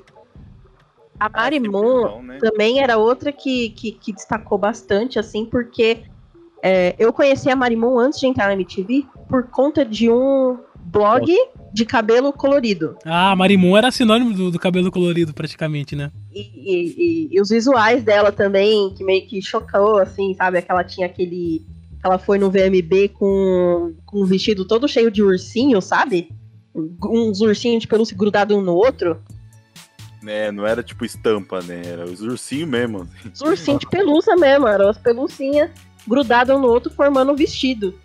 E a gente, nossa, eu achava aquilo sensacional, porque era, era um estilo diferente, né? Assim como muitas coisas da MTV ditou moda, ela foi uma das que mais, assim, destacaram por conta disso.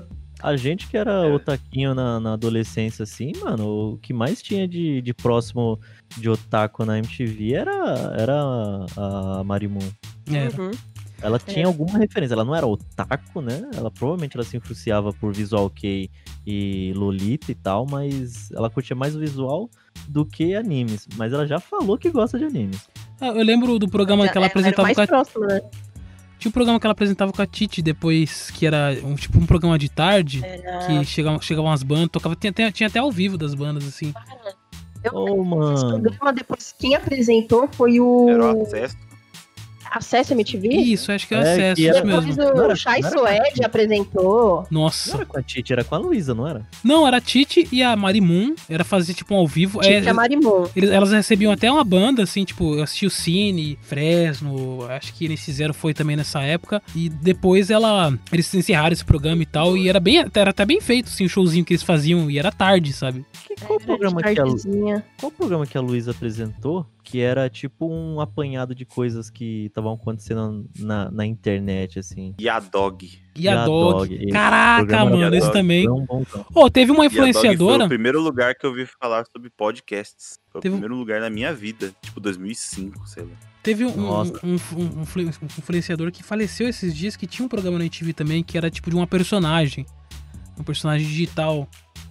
E isso, esse foi mais final, não acompanhei muito, mas eu sei qual que é. Quando eu vi as imagens, eu tipo, ah, tô ligado, mas não tem novidade, assim. João Gordo vai estar na lista de todo mundo, né? Então, João Gordo. Mano, você sabe que Gordo, mim, Você falou, é a cara da da MTV. Pra mim não é só também ser a cara da MTV, é que o João Gordo é meio que. Eu vou, vou até um pouco, dar um pouquinho a mais, é meio que visionário, porque ele, ele tentou muita coisa na MTV também, que não era, que não era dele o programa, tá ligado? Tipo assim, dava muita ideia na MTV, então Uhum. ele é meio que produtor ali junto com, com o pessoal da Abril, né? E ainda tinha banda, foi uma correria, né? É, então, a parada do Gordo é que ele era uma pessoa que, apesar dele ser muito mais desbocado que eu, que eu me, me identificava muito. Ele, ele, ele gostava de metal rap, gostava de hardcore punk. Eu sempre fui adolescente do. As únicas coisas que eu escutava na adolescência era rap e, e rock pesado. Eu era do new metal, não era do, do hardcore nem punk, mas pra mim era pesado e era rápido, eu curtia. E, e também por sempre ser alguém de esquerda. Ele sempre teve do lado do- dos ideais de, de esquerda, né? Lógico que ele não era fanático, né? Nem declarava isso, mas sempre ali do lado do, do- da, da liberdade da- das pessoas serem o que quiserem ser, desde que isso não, não machuque os outros, tá ligado? O João Gordo também me influencia muito e me marca muito pela parada anárquica que ele tocava, assim, e pela. ah, que ele era muito muito ele ali, assim, tal. E, e quando você quer ver um.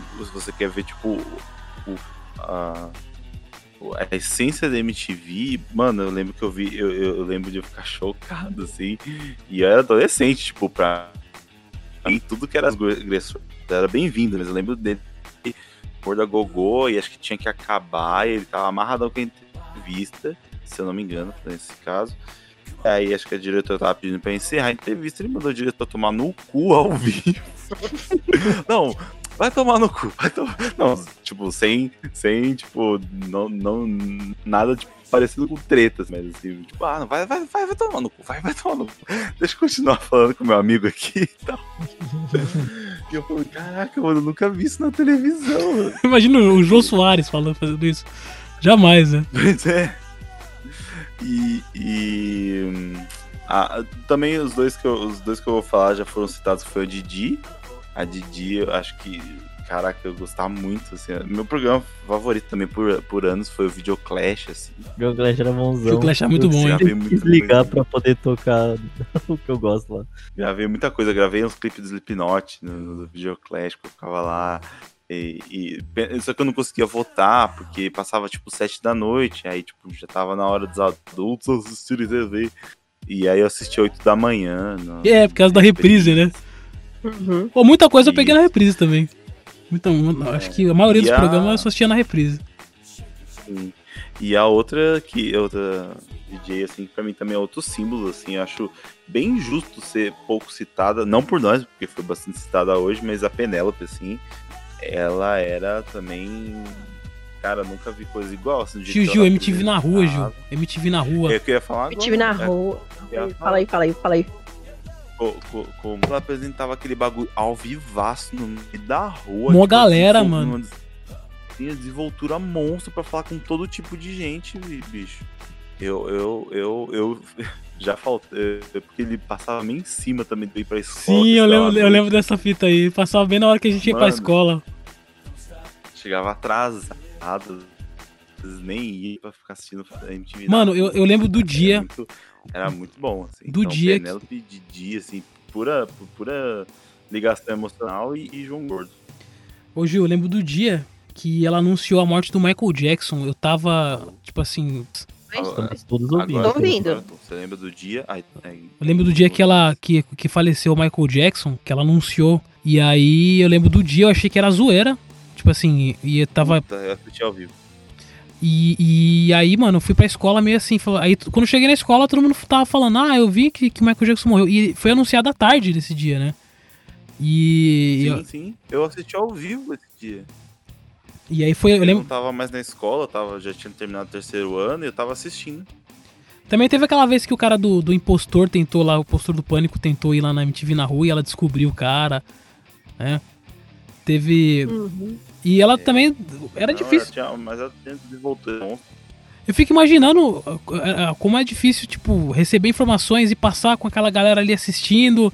E, e dia de chuva também, porque tinha uns dias que, eles- que ela apresentava na chuva, assim, tá ligado? Sim, sim. Mas falando dos VJs favoritos, assim, posso separar um espaço pra dizer que eu nunca entendi o que, que foi aquele menino lá, o, o- o Rafa, na MTV? Pô, o Rafa era muito legal. Ele é um cara muito legal, mas ele não era um apresentador, assim. Era um que tinha que andava sempre com umas calças largas e falava meio lentinho. Isso, cabeludo. Ele Ah. cabelo partido assim, ó. Não era cabeludão, mas ele é cabelo tigelinha, partido. E... Eu lembro dele no Mega Liga. E ele era muito travado assim, ele não conseguia ficar parado no lugar, colocava sempre a mão no bolso. Ah, deve ser filho de alguém, né? Usando o, o espaço. Nada. Não, ele, ele fez competição. Ele Ah, ganhou. ele ganhou? junto com- Ele ganhou? Junto com o É, Léo Madeira. O Rafa, o Rafa tava na competição de, de VJs pra entrar. E aí, tipo, gostaram tanto do Léo Madeira e do Rafa que entrou os dois. Era pra ser um só, entrou os dois. Aí sim. Ah, tinha, um, tinha uma parada dessa. E eu, eu, assim, eu, eu falo isso porque ele, como apresentador, eu sempre achei muito estranho, muito fraco. Ele fez programas muito bons. É porque o Banda antes, quando ele tocou, foi a melhor fase, não tem o que discutir. Mas. Control Freak também, que ele apresentava, era muito bom. Tem um que eu É. nunca gostei, cara. Tem um que eu nunca gostei. Mas depois, pode falar aí, depois eu falo. Só que quando ele começou a fazer umas coisas dos bastidores da MTV, e- e que a gente sabia, aparecia lá no, no, no TP, no TP não, lá no, no elenco que participou, você via o nome dele e, tipo, pa- você percebia que, que o programa deu, tinha dado uma subida melhor, assim, na, na, programa, na programação. Ele teve, um, teve uma época que o Control Freak não tinha ninguém apresentando, né, Gil? E aí é, a gente sabia que era ele tocando porque só aparecia o nome dele no, no, no, Na produção ali, na, na redação. É pro- Qual que é, o Vandi? O que eu menos gostei sempre foi o Edgar Piccoli. Eu nunca gostei Ah, dele não. no, no- no- na MTV. Eu até tentei assistir o Morning Show também na época dele, mas eu nunca gosto. Acho que é, é o feeling, eu não, não gosto dele e não tem muito motivo, assim. Mas eu acho que, se você, assim, né, se for pra falar de, de VJ ruim, eu acho que tem que falar aqui que o Lobão foi a pior coisa Ah, o. Lobão, puta, agora que você, agora você puxou a Pois é. capivara. Pô, o Lobão era muito chato, mano. Nossa. Ele, O bom chegou a virar meme também, né? Que na época que a gente não falava que era meme, né? Mas. É, o pelo amor de Deus. Gente, nossa. Que era do Ele- Ele, ele tinha os bordão que ele ficava repetindo toda hora. Ah, tal Não, mas- coisa palmolescente. Almodurecência e, Parado. e pra mim a pior coisa que, que o Lobão fez pra MTV foi ter substituído o Kazé no, no MTV Debate. Puta, é mesmo. O MTV Debate era muito louco, tá, tá ligado? Fico até triste de não colocar o, o, o Kazé na, na minha lista, porque realmente, pra mim, Léo Madeira, Gordo e, e Penélope são incríveis. Inclusive, são pessoas que se conversavam. O, o- e, tipo, eles fizeram um programa junto ali, o Penélope e o, Léo Madeira. Caraca. Mas o, o Kazé era muito zen, ele era um, ele é um budista, né? Então ele. Ô, mano, o é Kazé, mais mano. Mundo. O Kazé fazia uns- E- umas correrias de vários programas de- com temáticas diferentes, assim, e, e os programas do Kazé pareciam ser bem produzidos, porque ele, ele realmente corria. te- Sem, sem falar dos primeiros, né? O teleguiado e tal. Mas tanto os jornais que ele apresentou, tanto aqueles programas que eram. que tinham uma temática, né? Que ele ia correr atrás da reportagem. São muito bem feitos. Até que ele saiu da MTV, fez coisa na Globo, depois saiu e foi na, na Liga, né? Da Band, né? E é um dos meus programas favoritos da TV brasileira. Pô, realmente, o Kazé tá, tá aqui. Se fosse pra quatro, seria, pra mim seria com- junto com o Kazé ali. É. Pô, ele fez a Bonzão. primeira fase do quinta categoria, né, Gil? Que era ele contra o, o Marcos Mion, né? Que é a minha fase favorita. Eu prefiro essa do que a do com os barbichas. Que essa fase era tipo, tinha o time do Kazé e o time do Marcos Mion. E, e era parecia um programa de auditório maluco, assim, da MTV e tal. Era Era um show de calouros. Era um show de calouros misturado, assim, é, com pouco orçamento. Mas tinha o Rodrigo Cáceres, que, foi- que era o, o- o que fazia o Zacarias, que estava sempre. Todo episódio ele estava transvestido de, de, de uma coisa diferente. Tipo, ele, tinha um que ele era o Simpsons, tem outro que ele era o Zacarias. É, muito bom esse programa, cara. Gui Santana também tava lá. Gui Santana. Gui Santana. Aliás, o Gui Santana, quando dá entrevista, ele sempre fala que saiu desse programa aí, do, quinta, do primeira fase do quinta categoria, né? Ele, assim, um dos momentos mais marcantes pra mim da MTV é o é o Gui Santana cantando é, Black- eu não consigo achar isso no, no YouTube. É ele cantando Black or White do Michael Jackson nas vozes de Raul Gil, cantor Daniel do sertanejo. e tinha mais um personagem que ele fez lá que eu não lembro, mas. Ai, não, é claro, o Zacarias. Ele cantando essa música. Ah, eu não acho isso no YouTube nem fodendo, bicho. Que, Eu lembro do. Eu me desenvolvo e evoluo com, meu, com o Zaca Pai e o Zaca Filho. Que era tipo o Rudigão lá com, com o Zacarias e ele fazendo o Zacarias pequeno, assim, sabe? Bom também. No Cover Nation. No né? Covernation, Ele cara. Fazia aquele. Ele imitava aquele, aquele coisa do Silvio Santos lá, do Pablo, né? É, do, do Pablo. Covernation, também programa fantástico. E aí depois o quinta categoria que abriu diversas vertentes pra esses humor de, de 2008 pra cima, tipo, aí veio o Adnei com 15 minutos, aí teve o Furfles, teve o Comédia, ah, teve a segunda fase do quinta categoria, teve a terceira fase do quinta categoria, que a segunda fase era com os barbichas, que era também muito bom, né, o negócio de improviso. Uhum. Aí encerrou a fase dos barbichas, encerraram o contrato e tal, e aí o Marcos Mion tava indo pra Record, e aí eles emplacaram quinta categoria com a Tata Werneck, o, o Paulinho Serra e o, e o Rodrigo é, Pela. Capela. E aí não foi, não foi legal, né? as pessoas não gostaram dessa fase.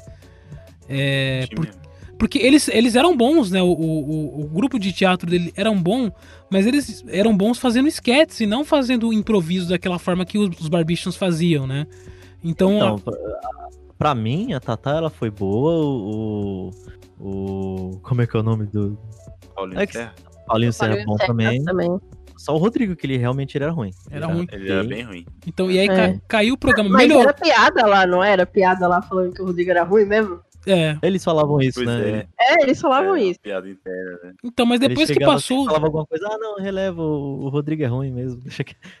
E, e o pior foi que nessa fase do dessa terceira fase do quinta categoria é, virou uma, um- uma competição de programas de improviso porque a Band fez o É Tudo Improviso e tinha um programa na, no 16 que é a Mix TV na época que também era de improviso então ficou saturado sabe e Sim.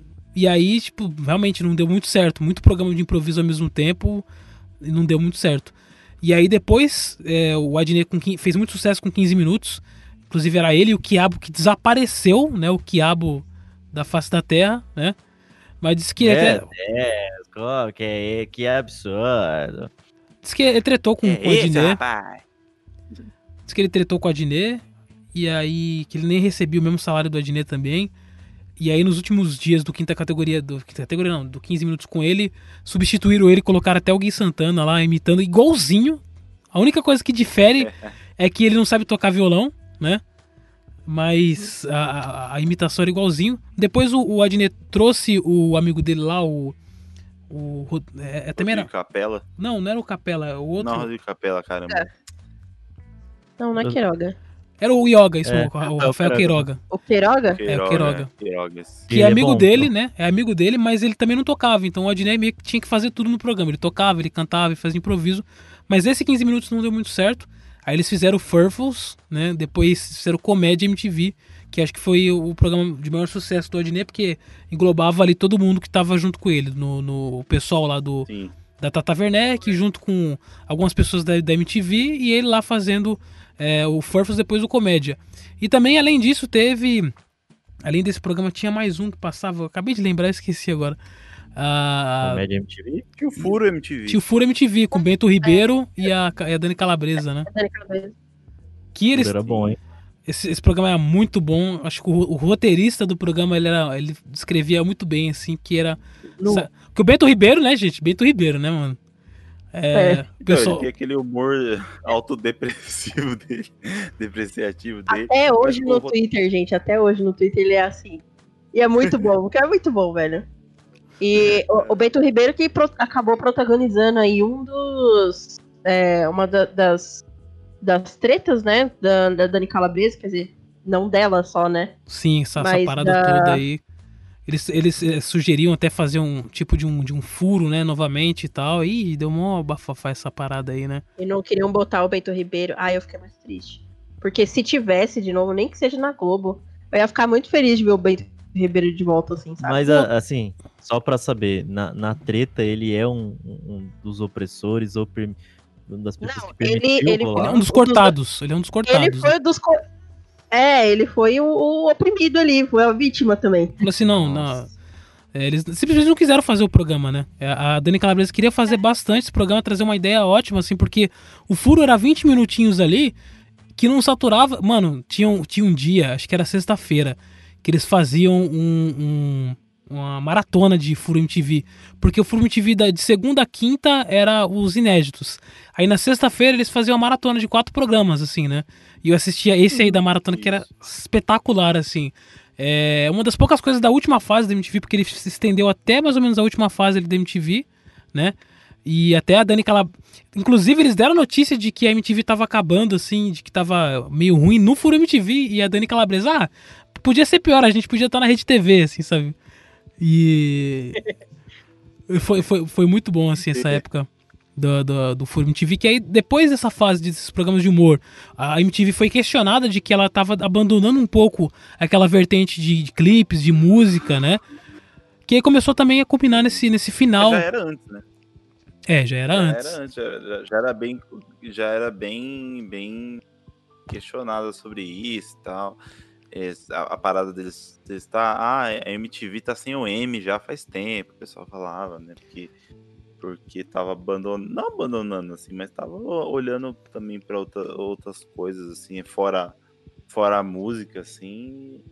E, e tem há quem diga que assim essa fase de humor assim foi o, o começo do fim da MTV, né? Começo João do Gordo fim. fala isso no livro dele, inclusive. Quero ler, fiquei com vontade de ler. Inclusive, a gente foi na MTV nessa época, né? Na época do Comédia, que era. Sim. O Comédia tava querendo meter uma coisa meio Saturday Night Live, assim, tipo assim, vamos fazer agora o Comédia de vez ser sketches. É, A gente quer fazer o Comédia ao vivo, no palco, com sketches ao vivo ali, trocando o cenário e tudo mais.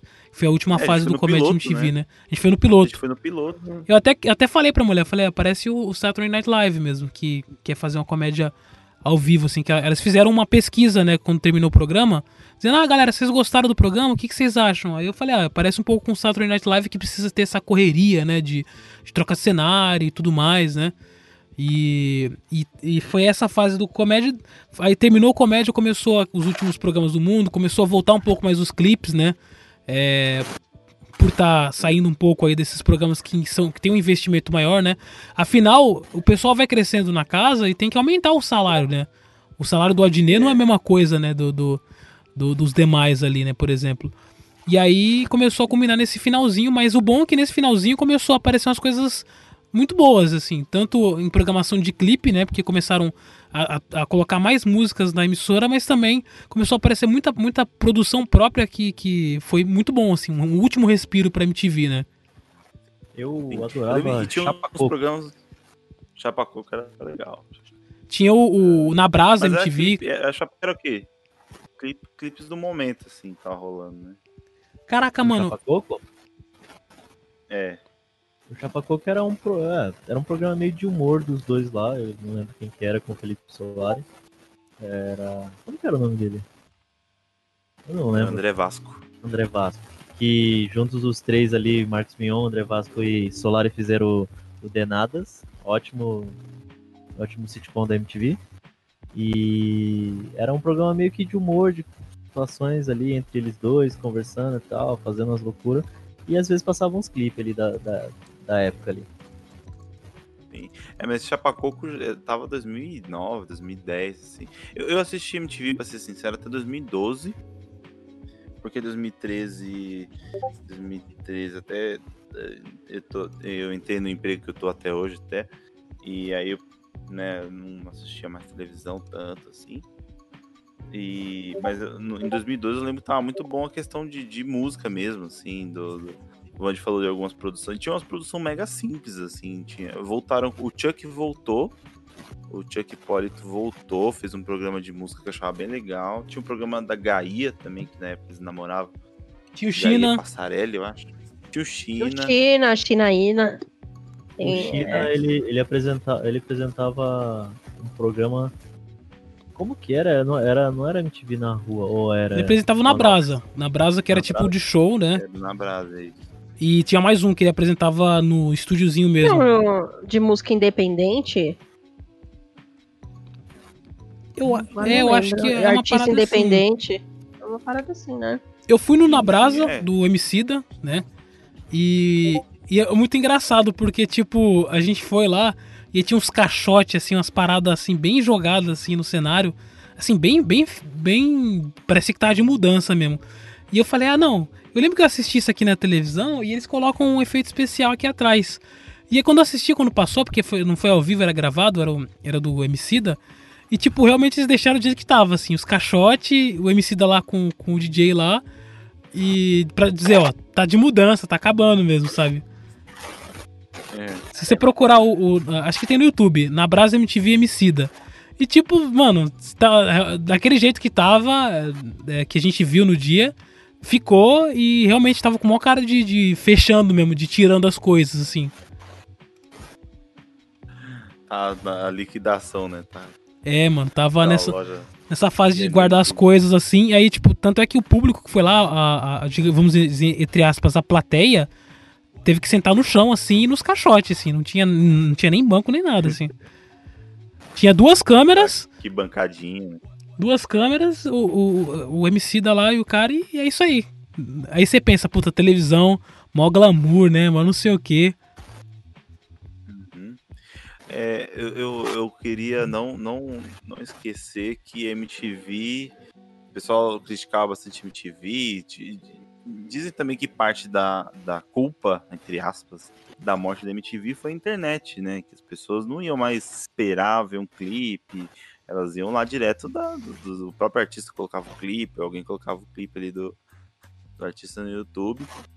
E a MTV teve uma tentativa que foi a MTV Overdrive, assim, que pra mim eh, podia existir até hoje pra eu ver as coisas da MTV.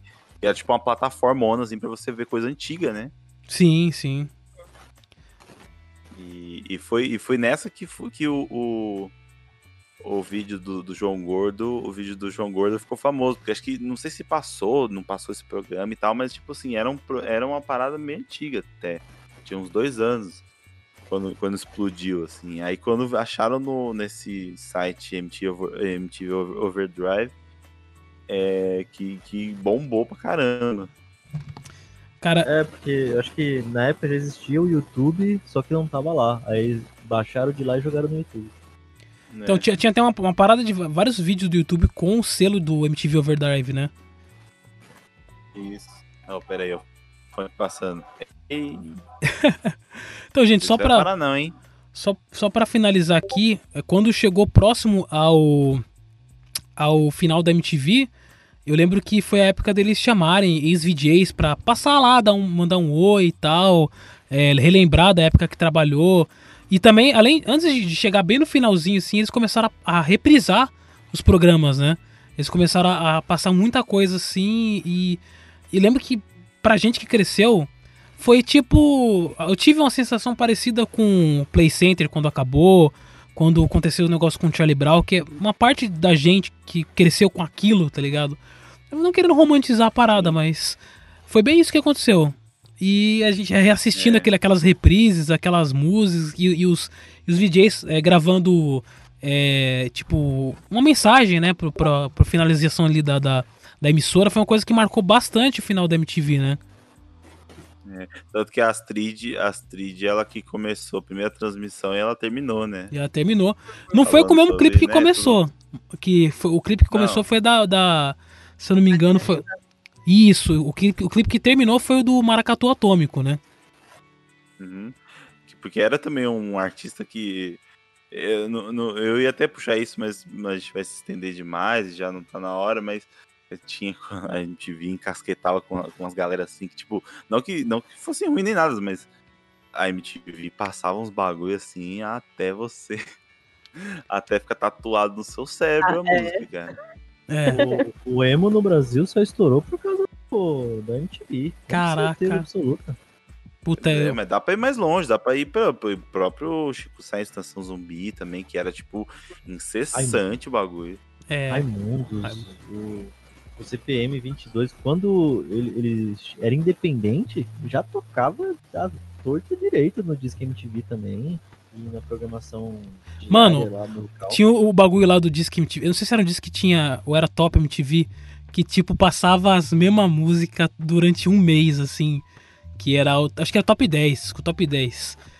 E aí passa. Já com a Sofia Reis, né? Eu lembro da Kesha, tá ligado? Com, tic, com TikTok, acho que uma coisa assim, a, a música. Mano, essa, essa música passou uns dois meses, assim, e ela vai caindo de lugar, né? Porque se ela começa primeiro, aí durante a semana vai passando pro, pro segundo, só que ela ficou uns dois meses, assim, cara. Eu lembro dessa música passando, assim, em looping, tá ligado? Ela, ó, ó, Panic! Disco, é... a- o, o My Chemical Romance tocando Helena, tá ligado?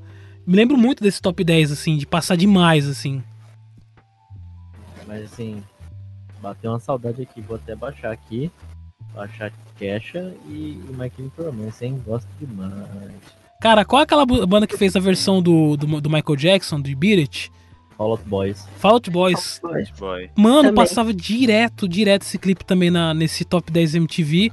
E aí no finalzinho também os clipes da, da Lady Gaga, né? Que era o Bad Romance, passou também, assim, Bad looping. Romance foi, nossa, muito, muito passado. Aquele, aquele que ela gravou com a Beyoncé, que era de estilo Tarantino, também passou demais, tá ligado? Esse é o videofone ou o telefone? Telefone, né? Telefone. É, videofone é só da Beyoncé.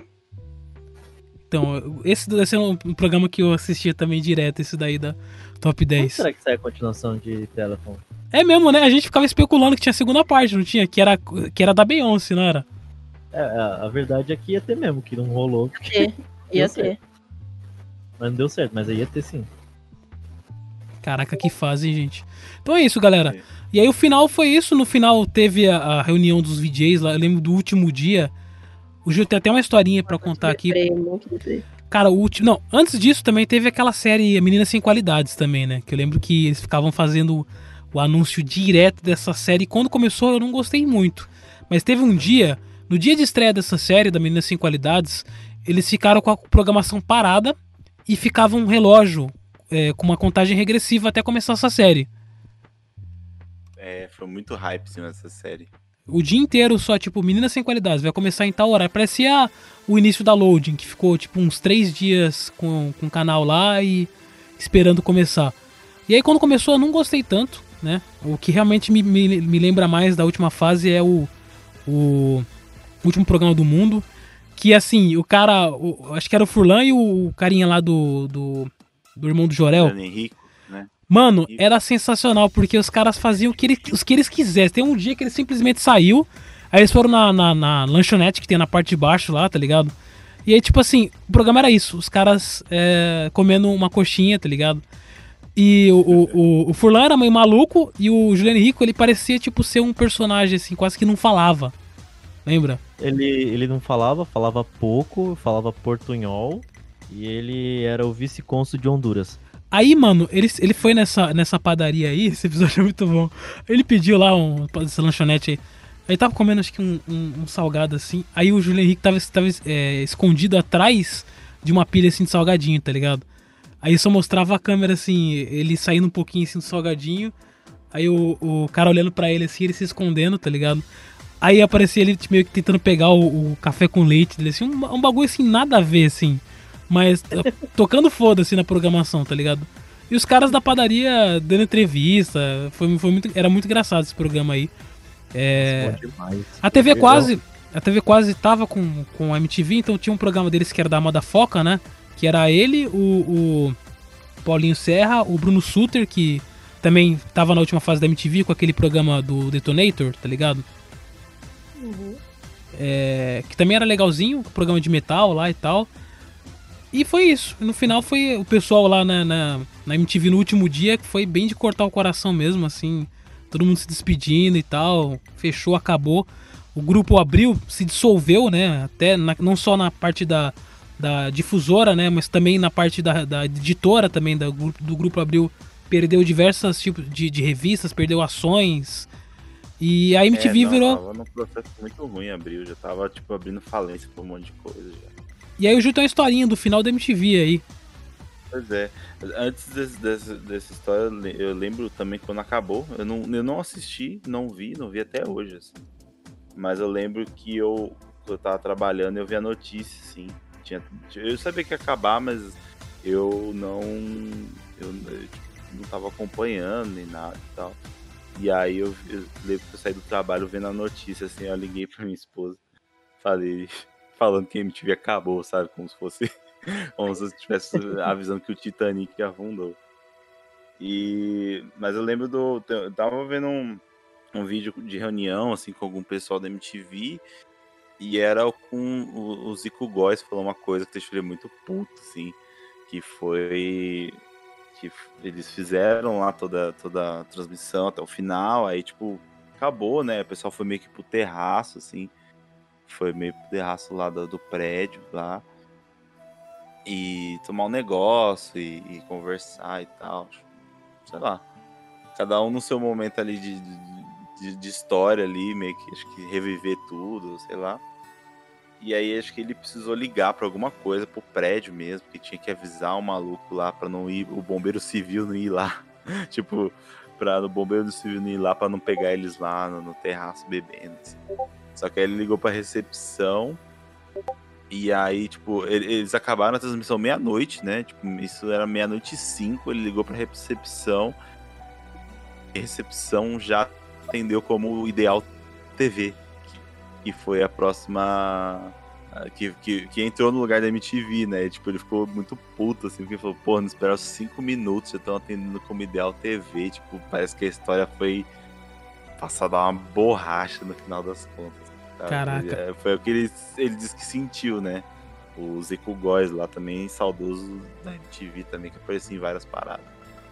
É foda, hein, mano. Eu lembro Ixi. da Astrid falando assim, ah, é, pode ser que não tenha levado a nada, mas a gente isso fez parte da minha vida e tal, e ela dando a última, o último agradecimento. E não acabou muito tarde, não acabou tipo meia-noite, assim. Eles acabaram, se eu não me engano, era umas. Era tipo tarde assim, mas não era meia-noite. E eu lembro da programação seguinte, começou esse bagulho da Ideal TV, era tipo um programa de empresários, assim, sabe? Tipo, não tinha nada a ver com o canal, assim, não tinha. Porque geralmente essas coisas tem que ter um. Assim, um gap, né? Uma janela ali pra, né? Descer a, a, a comida, sabe? Tipo, realmente. Começou um negócio de empresários, de ações e não sei o que. E puta, foi bem decepcionante, assim. E sabe quando você não quer acreditar? No dia seguinte eu lembro que eu liguei e tava, tava na programação da, da Ideal e o caralho, mano, que bosta, mano. E aí depois de um tempo eles venderam o horário, praticamente 80% da programação da Ideal TV era a Igreja Mundial, né? Até agora. Do RR? Não, a Igreja Mundial do, do Valdomiro Santiago. Nossa. E é isso, gente. Galera, o episódio ficou gigante. Tem mais alguma coisa que da MTV que vocês gostariam de falar, que vocês gostariam de lembrar aqui? Eu queria falar três títulos. Pode falar. Só de menção honrosa. É... Jackass. Ah, Grávida aos 16 hum. e The Osbournes. The Osbournes. Hum, Puta, eu esque isso, eu esqueci de falar dessas, dessas séries que. Puta, eu esqueci de falar dos animes, caralho. Tinha Não, o... Os animes podem até ficar de. Sim, né? Que... É, Desert Punk. Rosa, fica assim, se vocês quiserem ver. Oh, o, esse esse Grávida aos 16. Você, eu te aconselho você vai fazer duas partes nesse programa. Não, pô. Vai caber mas, no programa. Não, mas não, não vai dar pra citar aqui rapidinho, que foi o Desert Punk, o Afro Samurai, que passou Legendades também, né? Uhum. É, chegou a passar Dublagem um anime. americana. Dublagem americana. Chegou a passar um anime também lá nos anos 90, no começo, não lembro qual que era. Mas tinha um anime também que passou naquela época. E esse programa que a Carol citou, é, eles perduraram na próxima MTV, que foi a MTV que tá agora, que é da Viacom, né? Que, que agora só é Jersey Shore e. e. uh, negócio dos namorados lá. Gil, eu vou, eu vou deixar escapar É. aqui. Vou deixar escapar aqui, vou ter que confessar aqui um- com uma confissão dupla aqui. Eu, eu, eu entrego eu e você ao mesmo tempo. A gente Manda era ver. viciado nessas merdas desses reality show. Tudo. Tudo esses reality show nós chamava. First of Zen, First of Zen. A gente amava Vista Dirty Sanchez, que é o que é o Jackass com- sem censura, mostrando o dando uma tacada de bilhar no, no, no pênis do outro e sangrando muito. É, White Boys, que era só White- com, White com Chris e com, com Steve O. é, a gente Andy amava Milonax. Jersey Shore, a gente assistia todas as edições. A gente assistiu A todas as Shot at edições. Love. A Shot at Love com a Tila Tequila. Puta. E a gente batia muito palma quando a Tira Tequila escolheu o carinha lá, aí depois ele deu um fora nela. E a menina Foi. também na, na primeira, acho que foi na segunda edição que ela escolheu a menina. Aí a menina falou que tava indecisa, não tinha certeza também. A gente ficou puta. Gostava Aí, desse ó, vai- programa, hein? Ela, ela sabia que a menina tá incer- incerta sobre ser lésbica e tal, e aí ela vai e escolhe ela bem feito, se fudeu e tal. A gente fica. A gente parecia que tava torcendo contra aquilo, amor, coitado, tadinho. Gil, Gil, aquele programa de fantoche lá. Ah, Fur TV. Fur TV, Tinha uma camiseta cara. de Fur TV, mano. Uma série de, de comédia inglesa que mostrava fantoche com gente, com gente mesmo, boca suja pra caramba. Tinha um maluco que era brasileiro. É, o, o É, sabe, principal, o fantoche principal era. Era Lapenho, É, o? Eduardo. É, Era, era Lapenho, Lapenho. Não era Nossa. Eduardo, não, era Lapenho. Com o nome espanhol, né? Ele falava espanhol, o sotaque espanhol também. Sim, sim. Soy um amante latino. Ô, Gil, qual que era aquele programa de comédia que passava? Que era tipo. Que tinha o o Osama Bin Diesel lá. Era o Giant. Como que é? Human Giant.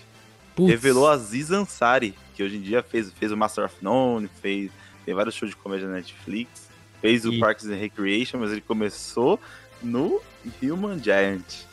Mas eu posso falar de um que vai bater forte no Gil e no, no Vand também. Não sei se a Carol assistiu, mas é o programa do Shrelich nas Noches, o Andy Milanakis. De Milanax, cara. Pô. Assisti demais aquilo, assisti demais. Vocês assistiram? Eu não lembro. Era Não tipo um, um homem num corpo de uma criança, assim. E que tinha uma É. doença, né? Era um Ele- moleque, né, no- nem, nem tratava desse assunto no, no- no- programa, assim, a gente foi saber depois, né, mas, gente, é basicamente um moleque que ficava atazanando os vizinhos, fazendo loucura na casa dele, assim, umas coisas paradas mega- mega nonsense, né. É, totalmente inocência. Porque é, o, o cara, né, ele tinha uma doença. E tipo, só que ele parece criança, a voz também é de criança e tal, só que ele já tinha os seus 30, 40 anos. E realmente, se você buscar a fundo, o cara tem esse problema mesmo, né? Eu acho que eu sei qual que é. Até a- hoje ele, ele, é- ele tem muita cara de gente nova ainda. Então, e era muito foda esse programa, porque ele fazia umas paradas inocência, assim. É, é, é foda pra caramba essa fase da MTV também, que, que trouxe uns relatados também, porque a MTV tinha os direitos da, da própria MTV americana de exibir algumas séries, alguns especiais, e não fazia porque eles optaram, ali no- nos anos 90, nos anos 2000, em passar muita coisa brasileira. Mas aí no final não tinha como, né? Tinha que, que, que agregar um pouco de conteúdo ali, né? É, ocupava muitas tardes, eu lembro que apareceu esse Andy Milenakis de tarde, assim, do nada. Tinha E- maratona de tudo, né? Andy Milanakis tinha É. maratona direto. Tinha, tinha pra, pra ocupar, encher linguiça. Galera, eu Sim. preciso. Eu- Pode falar. Pode falar, velho. Eu falar pra vocês. Não, só tô, só tô... Pode falar, pode falar. Eita, decidam-se. Fala, Fala é. você, Carol, deixa eles dois lá, lá. É, que eu preciso só gravar a cabeça depois, porque eu não gravei a cabeça. Eu Falei, ah, vamos gravar já falando, porque aí dá mais, às vezes dá até mais empolgação do que gravar a cabeça e tudo mais. Mas pode falar, Ju.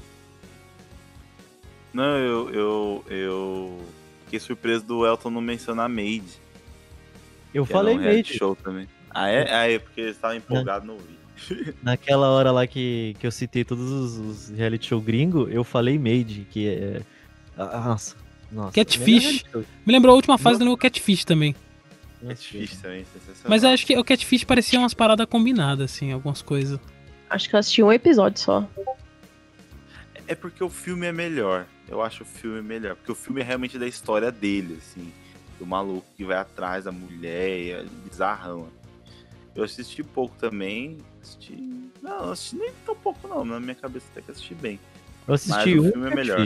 Eu assisti um Catfish e foi, acho que, na verdade, no YouTube que eu assisti. Um episódio de uma garota que se passava por um rapper famoso. E aí ela é, conquistava várias garotas e aí nunca se encontrava. Aí quando foram ver, conversaram com ela, falaram, por que, que você conquista as garotas e depois some? Falaram, é, porque eu, eu, sou uma, eu sou uma garota lésbica e, e ninguém vai. Nenhuma dessas garotas tem interesse por uma mulher, né? Todas elas querem um homem. E é o tipo de garota que, que me atrai. Aí eu fiquei bem malzão. Falei, nossa, tem tanta coisa pra Cara. se discutir sobre sexualidade, gente. Então, e, e essa parada é sempre alguém muito. é, o, o bagulho do Catfish é sempre alguém muito escroto, assim. Muito, muito. Tipo assim, uma pessoa, é, sei lá, acumuladora. Sempre. é- Mano, eu lembro dessa parada desse Catfish, mas alguns, alguns parecem ser meio. meio combinadinho, assim, sabe? Pelo menos os últimos que eu vi, assim, parecia ser meio, meio combinadinho. E depois o futuro da MTV também foi essa parada da MTV americana na TV a cabo, né? Como Viacom, que de MTV não tinha nada, que é só. Não tinha, não tinha clipe, era só, tipo, pr- programação americana. Surgiu aqueles skins, né? Sim. é, Não, é, Não- o- nunca assisti, mas eu. é, é, foi- Mas a- o foi, skin. tipo, Essa, essa parada é da MTV mesmo, assim, da, da, da, da velha MTV. A nova realmente é reality show de férias com ex durante o dia inteiro, assim, sabe? Nossa, não consigo. É, e, e aí virou isso. Agora veio o Loading, que é uma programação jovem, que, que tem a cara da MTV. Ainda estão se acertando um pouquinho, mas durante um bom tempo a gente ficou sem. Porque falar, puta, tem a internet. Mas tem as pessoas que não têm acesso à internet, que a gente tem essa desigualdade social, a gente só não. Acho que o pessoal aqui não vive, mas tem essa desigualdade social. Então tem muito jovem que não tem esse nível de identificação com algum tipo de programação. E também tem a parada de você querer assistir uma coisa ali, ali deixar o cérebro só, só, só ligar a parada e ver o que tá acontecendo. E agora veio esse respiro da loading, lembra um pouco a MTV, mas tem uma característica própria também. E o que fica da MTV antiga é essa nossa lembrança, essa nossa nostalgia que a gente cresceu, tal como o Play Center, tal como várias coisas que, que vão embora na nossa vida e, e a gente viveu aquela experiência, né? Exato, marcou. Sinto saudades, saudades demais. Foi o último programa de televisão, foi o último programa, o último canal de televisão que eu realmente acompanhei, religiosamente. É isso, mais alguma coisa, Carol? ah, Você falou no Play Center, eu fiquei tão nostálgica também. Bom, é isso mesmo, assim. Eu acho que de tanto de coisa que a gente falou aqui. É claro que a gente esquece uma coisa ou assim. outra, né? Não tem como, é humanamente impossível. Mesmo se eu tivesse um- um- uma planilha aqui na, na minha cara, é, seria humanamente impossível lembrar de tudo, né? Sim, cabe, cabe muitas histórias, assim, cabe muita coisa. É, eu, eu, eu queria deixar de indicação né, alguns perfis do, do Instagram que meio que tentam não reviver, assim, mas tipo, pra você quiser, é, sei lá, ver algum momento e tal. Tem, tem dois perfis no, no, no Instagram, um chamado MTV Memórias. Deixa eu ver, é isso, MTV Brasil Memórias. Tributo bacana, né? Eles- postam várias paradas, assim, várias coisas do. da- de, tipo, várias, várias épocas e tal. Eles têm até especiais, assim, temas especiais que só falam do disco MTV, ou só falam de, lá, do Top Top e tal. E, e- e é bem legal, assim. E eles estão numa campanha, inclusive, de. de acho que de, até de, de assinatura, assim, de. de como chama? Abaixo assinado pela di- digitalização das coisas e disponibilização do, do acervo, assim, para o público conseguir ver. Então, é, esse MV Brasil Memória tem acho que o principal, assim, tem bastante legal da MTV e é isso. Só saudades, sim. Beleza, Elton? A única coisa que eu quero dizer é que melhor do que qualquer algoritmo de YouTube, de Spotify, de Deezer, Tidal, qualquer coisa do gênero, os programas de MTV dedicados a músicas, ele eram celeiros de descoberta musical fantásticos.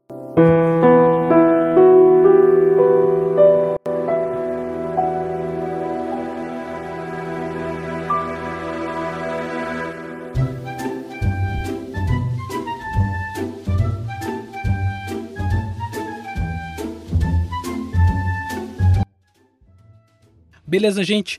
Então eu quero agradecer demais, demais, demais a presença da Carol aqui. Ah, o, o da hora de tro- trocar uma ideia com a Carol é que parece que a gente conhece ela faz tempo, tá ligado?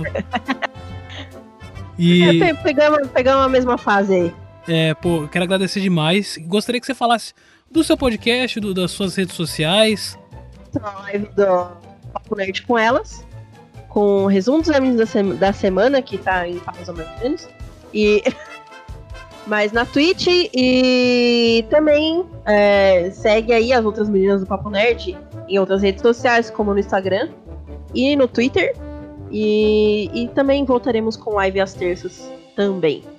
E as redes sociais do Papo Nerd é Papo Nerd CE. Novamente digo, não é de Ceará. Não é Ceará, já, já aprendi.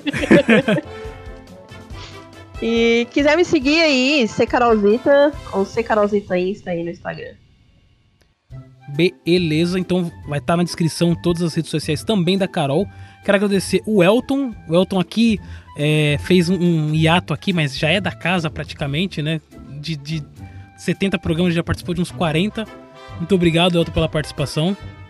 Eu que agradeço. Reclamações é daisobrasil.gmail.com Não participo porque a empresa me consome até o último, não me deixa viver. Mas estamos aí. Saudades de gravar, matei a saudade com presença de pessoas muito legais. Não conhecia a Carol, adorei você, você é muito legal. Tava morrendo de saudade do Gil e de você também, Vandy. Obrigado pelo convite. Obrigadão e obrigado por retornar aqui. Tava fa- fazendo falta, porque esses dois aí são dois caras que manjam bastante de música, tá ligado?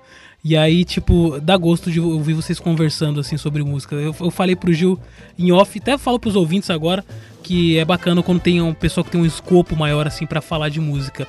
E quero agradecer também o Gil pela presença dele. Também tem um podcast lá, o Mão na Orelha, que eu também participo, que é bem bacana com as perguntas mais aleatoriamente randômicas da internet.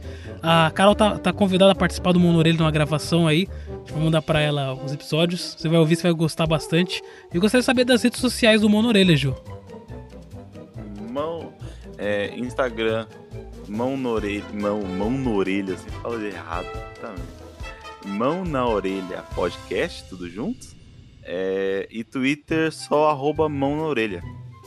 E o Gil é- E, e já aproveitando, faço um convite público também para o Thunderbird participar do orelha que eu vou chorar. Oi. Marquem ele. Vou marcar ele. Vou marcar ele. Gil, muito obrigado pela sua participação. O, o Twitter, arroba só Gil mesmo, né? É, isso, meu Twitter é arroba ah, só Gil mesmo. S-O Gil mesmo. Então, galera que ouviu, muito obrigado pela participação, pela, pela paciência de vocês. Siga a gente nas redes sociais, MonoGeek2 no Twitter, MonoGeek Podcast no Facebook. Se você estiver ouvindo pela rádio, Rádio Blast no Twitter, Instagram e também pelo Facebook. Ah, e se você tiver alguma dúvida, sugestão, monogeekvideo.gmail.com. Só você mandar um e-mail pra gente, sugestões, se mandar crítica, presentinho também, algum voucher aí. Estou precisando de um, de um voucher do iFood, estou com fome. É. Sacanagem. Galera, muito obrigado. Eu vou encerrar aqui. Gil, você vai escolher a música que a gente vai encerrar nosso programa de hoje. Putz. Aí eu já escolhi lá no começo. 19 2000. Primeira música da MTV. Então é isso, galera. Um forte, um magnífico abraço. Wanderson Padilha aqui. Valeu, falou e até semana que vem. Tchau, tchau. Falou!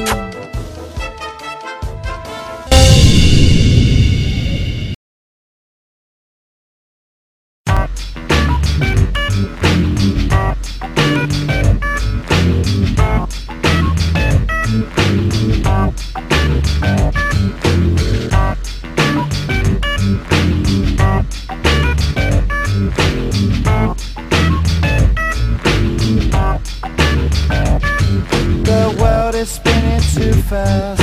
I'm blinded like issues to keep myself tethered to the days I tried to lose. My mama said to slow down. You must wear your own shoes. Stop dancing to the music. I'm in a happy mood.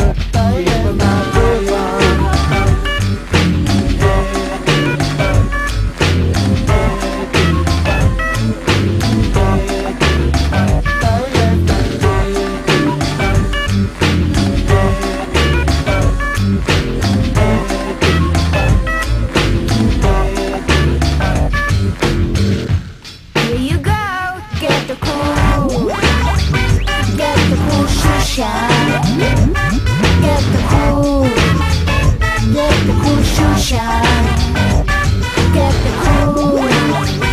Get the cool shoe shot. Get the cool. Get the cool shoe shot.